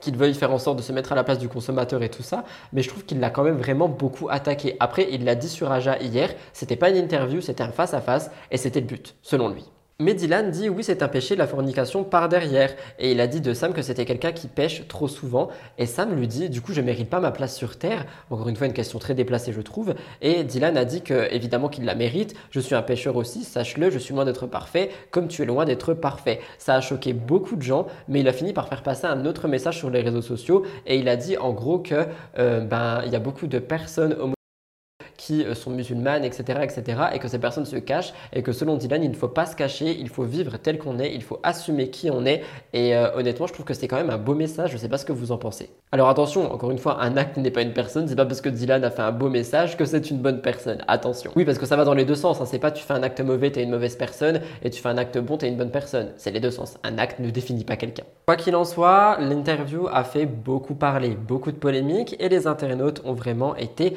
un petit peu en colère et contre Dylan et contre Samzira. Comme on l'a bien dit euh, bah, chez Samzira, enfin comme Dylan l'a bien dit chez Samzira, il est maladroit, il s'exprime mal, etc. C'est sa défense. Moi personnellement, je trouve ça un peu bizarre parce que il fait quand même le mec super malin, il fait le mec qui sait gérer des sociétés, etc. Du coup, je pense pas qu'il soit maladroit sur absolument tous les sujets. Je pense plutôt qu'il se cache derrière sa maladresse. Finalement, un point positif à retirer de cette interview, ce sont ses excuses. Qu'elles soient sincères ou non, il les a présentées quand même. Pour réagir au global, moi je pense que Dylan Thierry est un peu menteur, que c'est un peu trop facile de dire que c'est pas moi, je savais pas, euh, j'y ai vraiment cru, j'aurais dû plus me renseigner, etc. Alors que ça fait des années et des années qu'il fait ce métier. Du côté de Sam Zira, je trouve qu'il a été un peu loin dans ses questions. Mais c'était un face-à-face, donc c'était vraiment peut-être le but. Mais je pense qu'il aurait pu prendre un peu plus de pincettes et euh, je sais pas comment dire, mais vraiment essayer de poser des questions en mode interview. Mais Sam a dit lui-même que c'était vraiment pas le but, donc c'est vraiment que mon avis à moi. Est-ce que vous avez vu ces vidéos? Qu'est-ce que vous pensez de ces vidéos? J'aimerais beaucoup vous lire par rapport à ça dans les commentaires. Et pour appuyer un petit peu sur la position de Dylan, moi je pense qu'il est venu faire une sorte de mea culpa et de euh, redorer son blason chez Samzira, mais que malheureusement ça va faire tout l'effet inverse parce que c'est une interview qui a été décrite en un mot sur ma chaîne Twitch et par moi-même, lunaire. Je vous laisse avec quelques extraits de l'interview des magnétos. J'espère que Sam ne va pas faire sauter mon émission parce que si c'est le cas, franchement, je risque de péter un petit coup mais j'ai entendu euh, sur Aja qu'il avait fait sauter une émission Anabil parce qu'il avait mis des morceaux de euh, Aja ou de En toute intimité, je sais plus. Moi, je cite mes sources à l'écran, donc franchement, ça serait pas cool. Et, euh, et moi, j'ai sorti les écouteurs sans fil de toutes les couleurs. Ouais, du coup, comment ça se fait qu'ils savent que c'est moi? Parce qu'il y a des documents qui le prouvent. Parce qu'il y a ton nom sur les statuts. Voilà. Et si j'avais voulu faire une douille, j'aurais pas mis ma société et mon nom et mon prénom sur ce Alors, site au départ, avec Fiji, vous ne disiez pas que c'était ta société. C'est écrit sur le site internet. Et, euh, et en fait, ce qui s'est passé par la suite, c'est que euh, le, fournisseur qui était en Chine, il a fermé du jour au lendemain les portes. Et du coup, euh, je payais le fournisseur, je crois que c'était, pour être honnête avec toi, 4,90€ avec la livraison. C'est-à-dire que moi, je donne 84 4,90€ avec l'écouteur et lui, il livre chez chaque, chaque personne au monde. Peu importe où, c'est 4,90€. Combien ça lui coûtait la livraison? Je, crois que c'était même plus cher que les... Je crois que c'est 2 euros l'écouteur et 2,90€ la livraison. Tu vois, tu as deux croissants achetés, un offert. Moi, j'appelle ça une arnaque, Dylan. Oui, si tu veux. Pourquoi partout où tu passes, ça crée une polémique? Combien d'influenceurs partent avec des inconnus comme ça? Combien, combien de personnages publics partent avec des inconnus comme ça? Avec 14 inconnus comme ça en Turquie du jour au lendemain? Je suis le seul à le faire. J'ai compris déjà que c'était un peu, tu vois, humanitaire un peu cool quand même, tu vois. Moi, j'ai pas l'habitude de les faire comme ça. Et après, on me pose directement des questions. Alors, le, coup- le combat avec Booba, ça dit quoi? Ta voiture, tu fais quoi dans la vie? Tu gagnes combien? Je me considère comme quelqu'un de normal. J'ai jamais, je me suis jamais pris pour quelqu'un. Quand j'étais jeune, je me prenais un peu pour quelqu'un, mais je suis, on va tous se trouver de la même façon. On va ensemble, en Turquie, mais je peux pas. Je peux pas le faire et à chaque fois que je le fais, ça me retombe dessus. Bah, alors moi, je trouve pas cette situation drôle. Non, mais moi, je la trouve drôle parce que quelqu'un qui n'est pas été sur place, il est en train de dire que moi, en 90 jours, en ayant vu juste des posts, même pas des stories, des posts, il sait, lui, le mec, combien j'ai gaspillé. Pourquoi Sachant Alors- qu'une maison coûte 20 000 euros. Alors, pourquoi d'après toi? Bah pour, euh, pour le buzz. Eh bien dis donc, on est encore sur une émission très très longue. J'espère sincèrement qu'elle a pu vous intéresser, vous plaire, vous apporter des informations sur l'actualité, people, société du moment. J'espère que j'ai pu creuser avec vous des choses que vous euh, ne connaissiez pas forcément. J'espère avoir pu vous apporter un œil de chroniqueur un peu différent de ce que vous avez l'habitude de voir sur internet. Si c'est le cas et que mon émission vous a plu, n'oubliez vraiment pas de liker, la partager et commenter avec le hashtag MTT. Ça coûte rien, ça prend que quelques clics et honnêtement ça me permet vraiment de développer mon travail. Rejoignez-moi également sur ma chaîne de shorts qui sera en commentaire épinglé où il y a tous les extraits d'émissions pour celles et ceux qui sont intéressés. Je vous laisserai vous abonner à cette chaîne pour m'aider à rejoindre mon objectif des 50 000 abonnés. N'oubliez pas de me taguer sur Instagram quand vous regardez l'émission, ça me fait grave plaisir de vous voir euh, ben, regarder l'émission sur telle ou telle plateforme, sur telle ou telle euh, ben, chose comme un iPad, etc. J'adore vraiment voir sur quoi vous me regardez. En ce qui me concerne, je vous laisse là. Je vous remercie pour votre fidélité. Je vous aime d'amour. J'espère que mon make-up a pu vous plaire. J'espère que vous ne me trouvez pas trop déformé. L'emoji du jour, c'est un cœur rose. Et moi, je vous retrouve lundi pour une nouvelle émission Spill the Tea. Soit demain en fait. Bye guys and love you.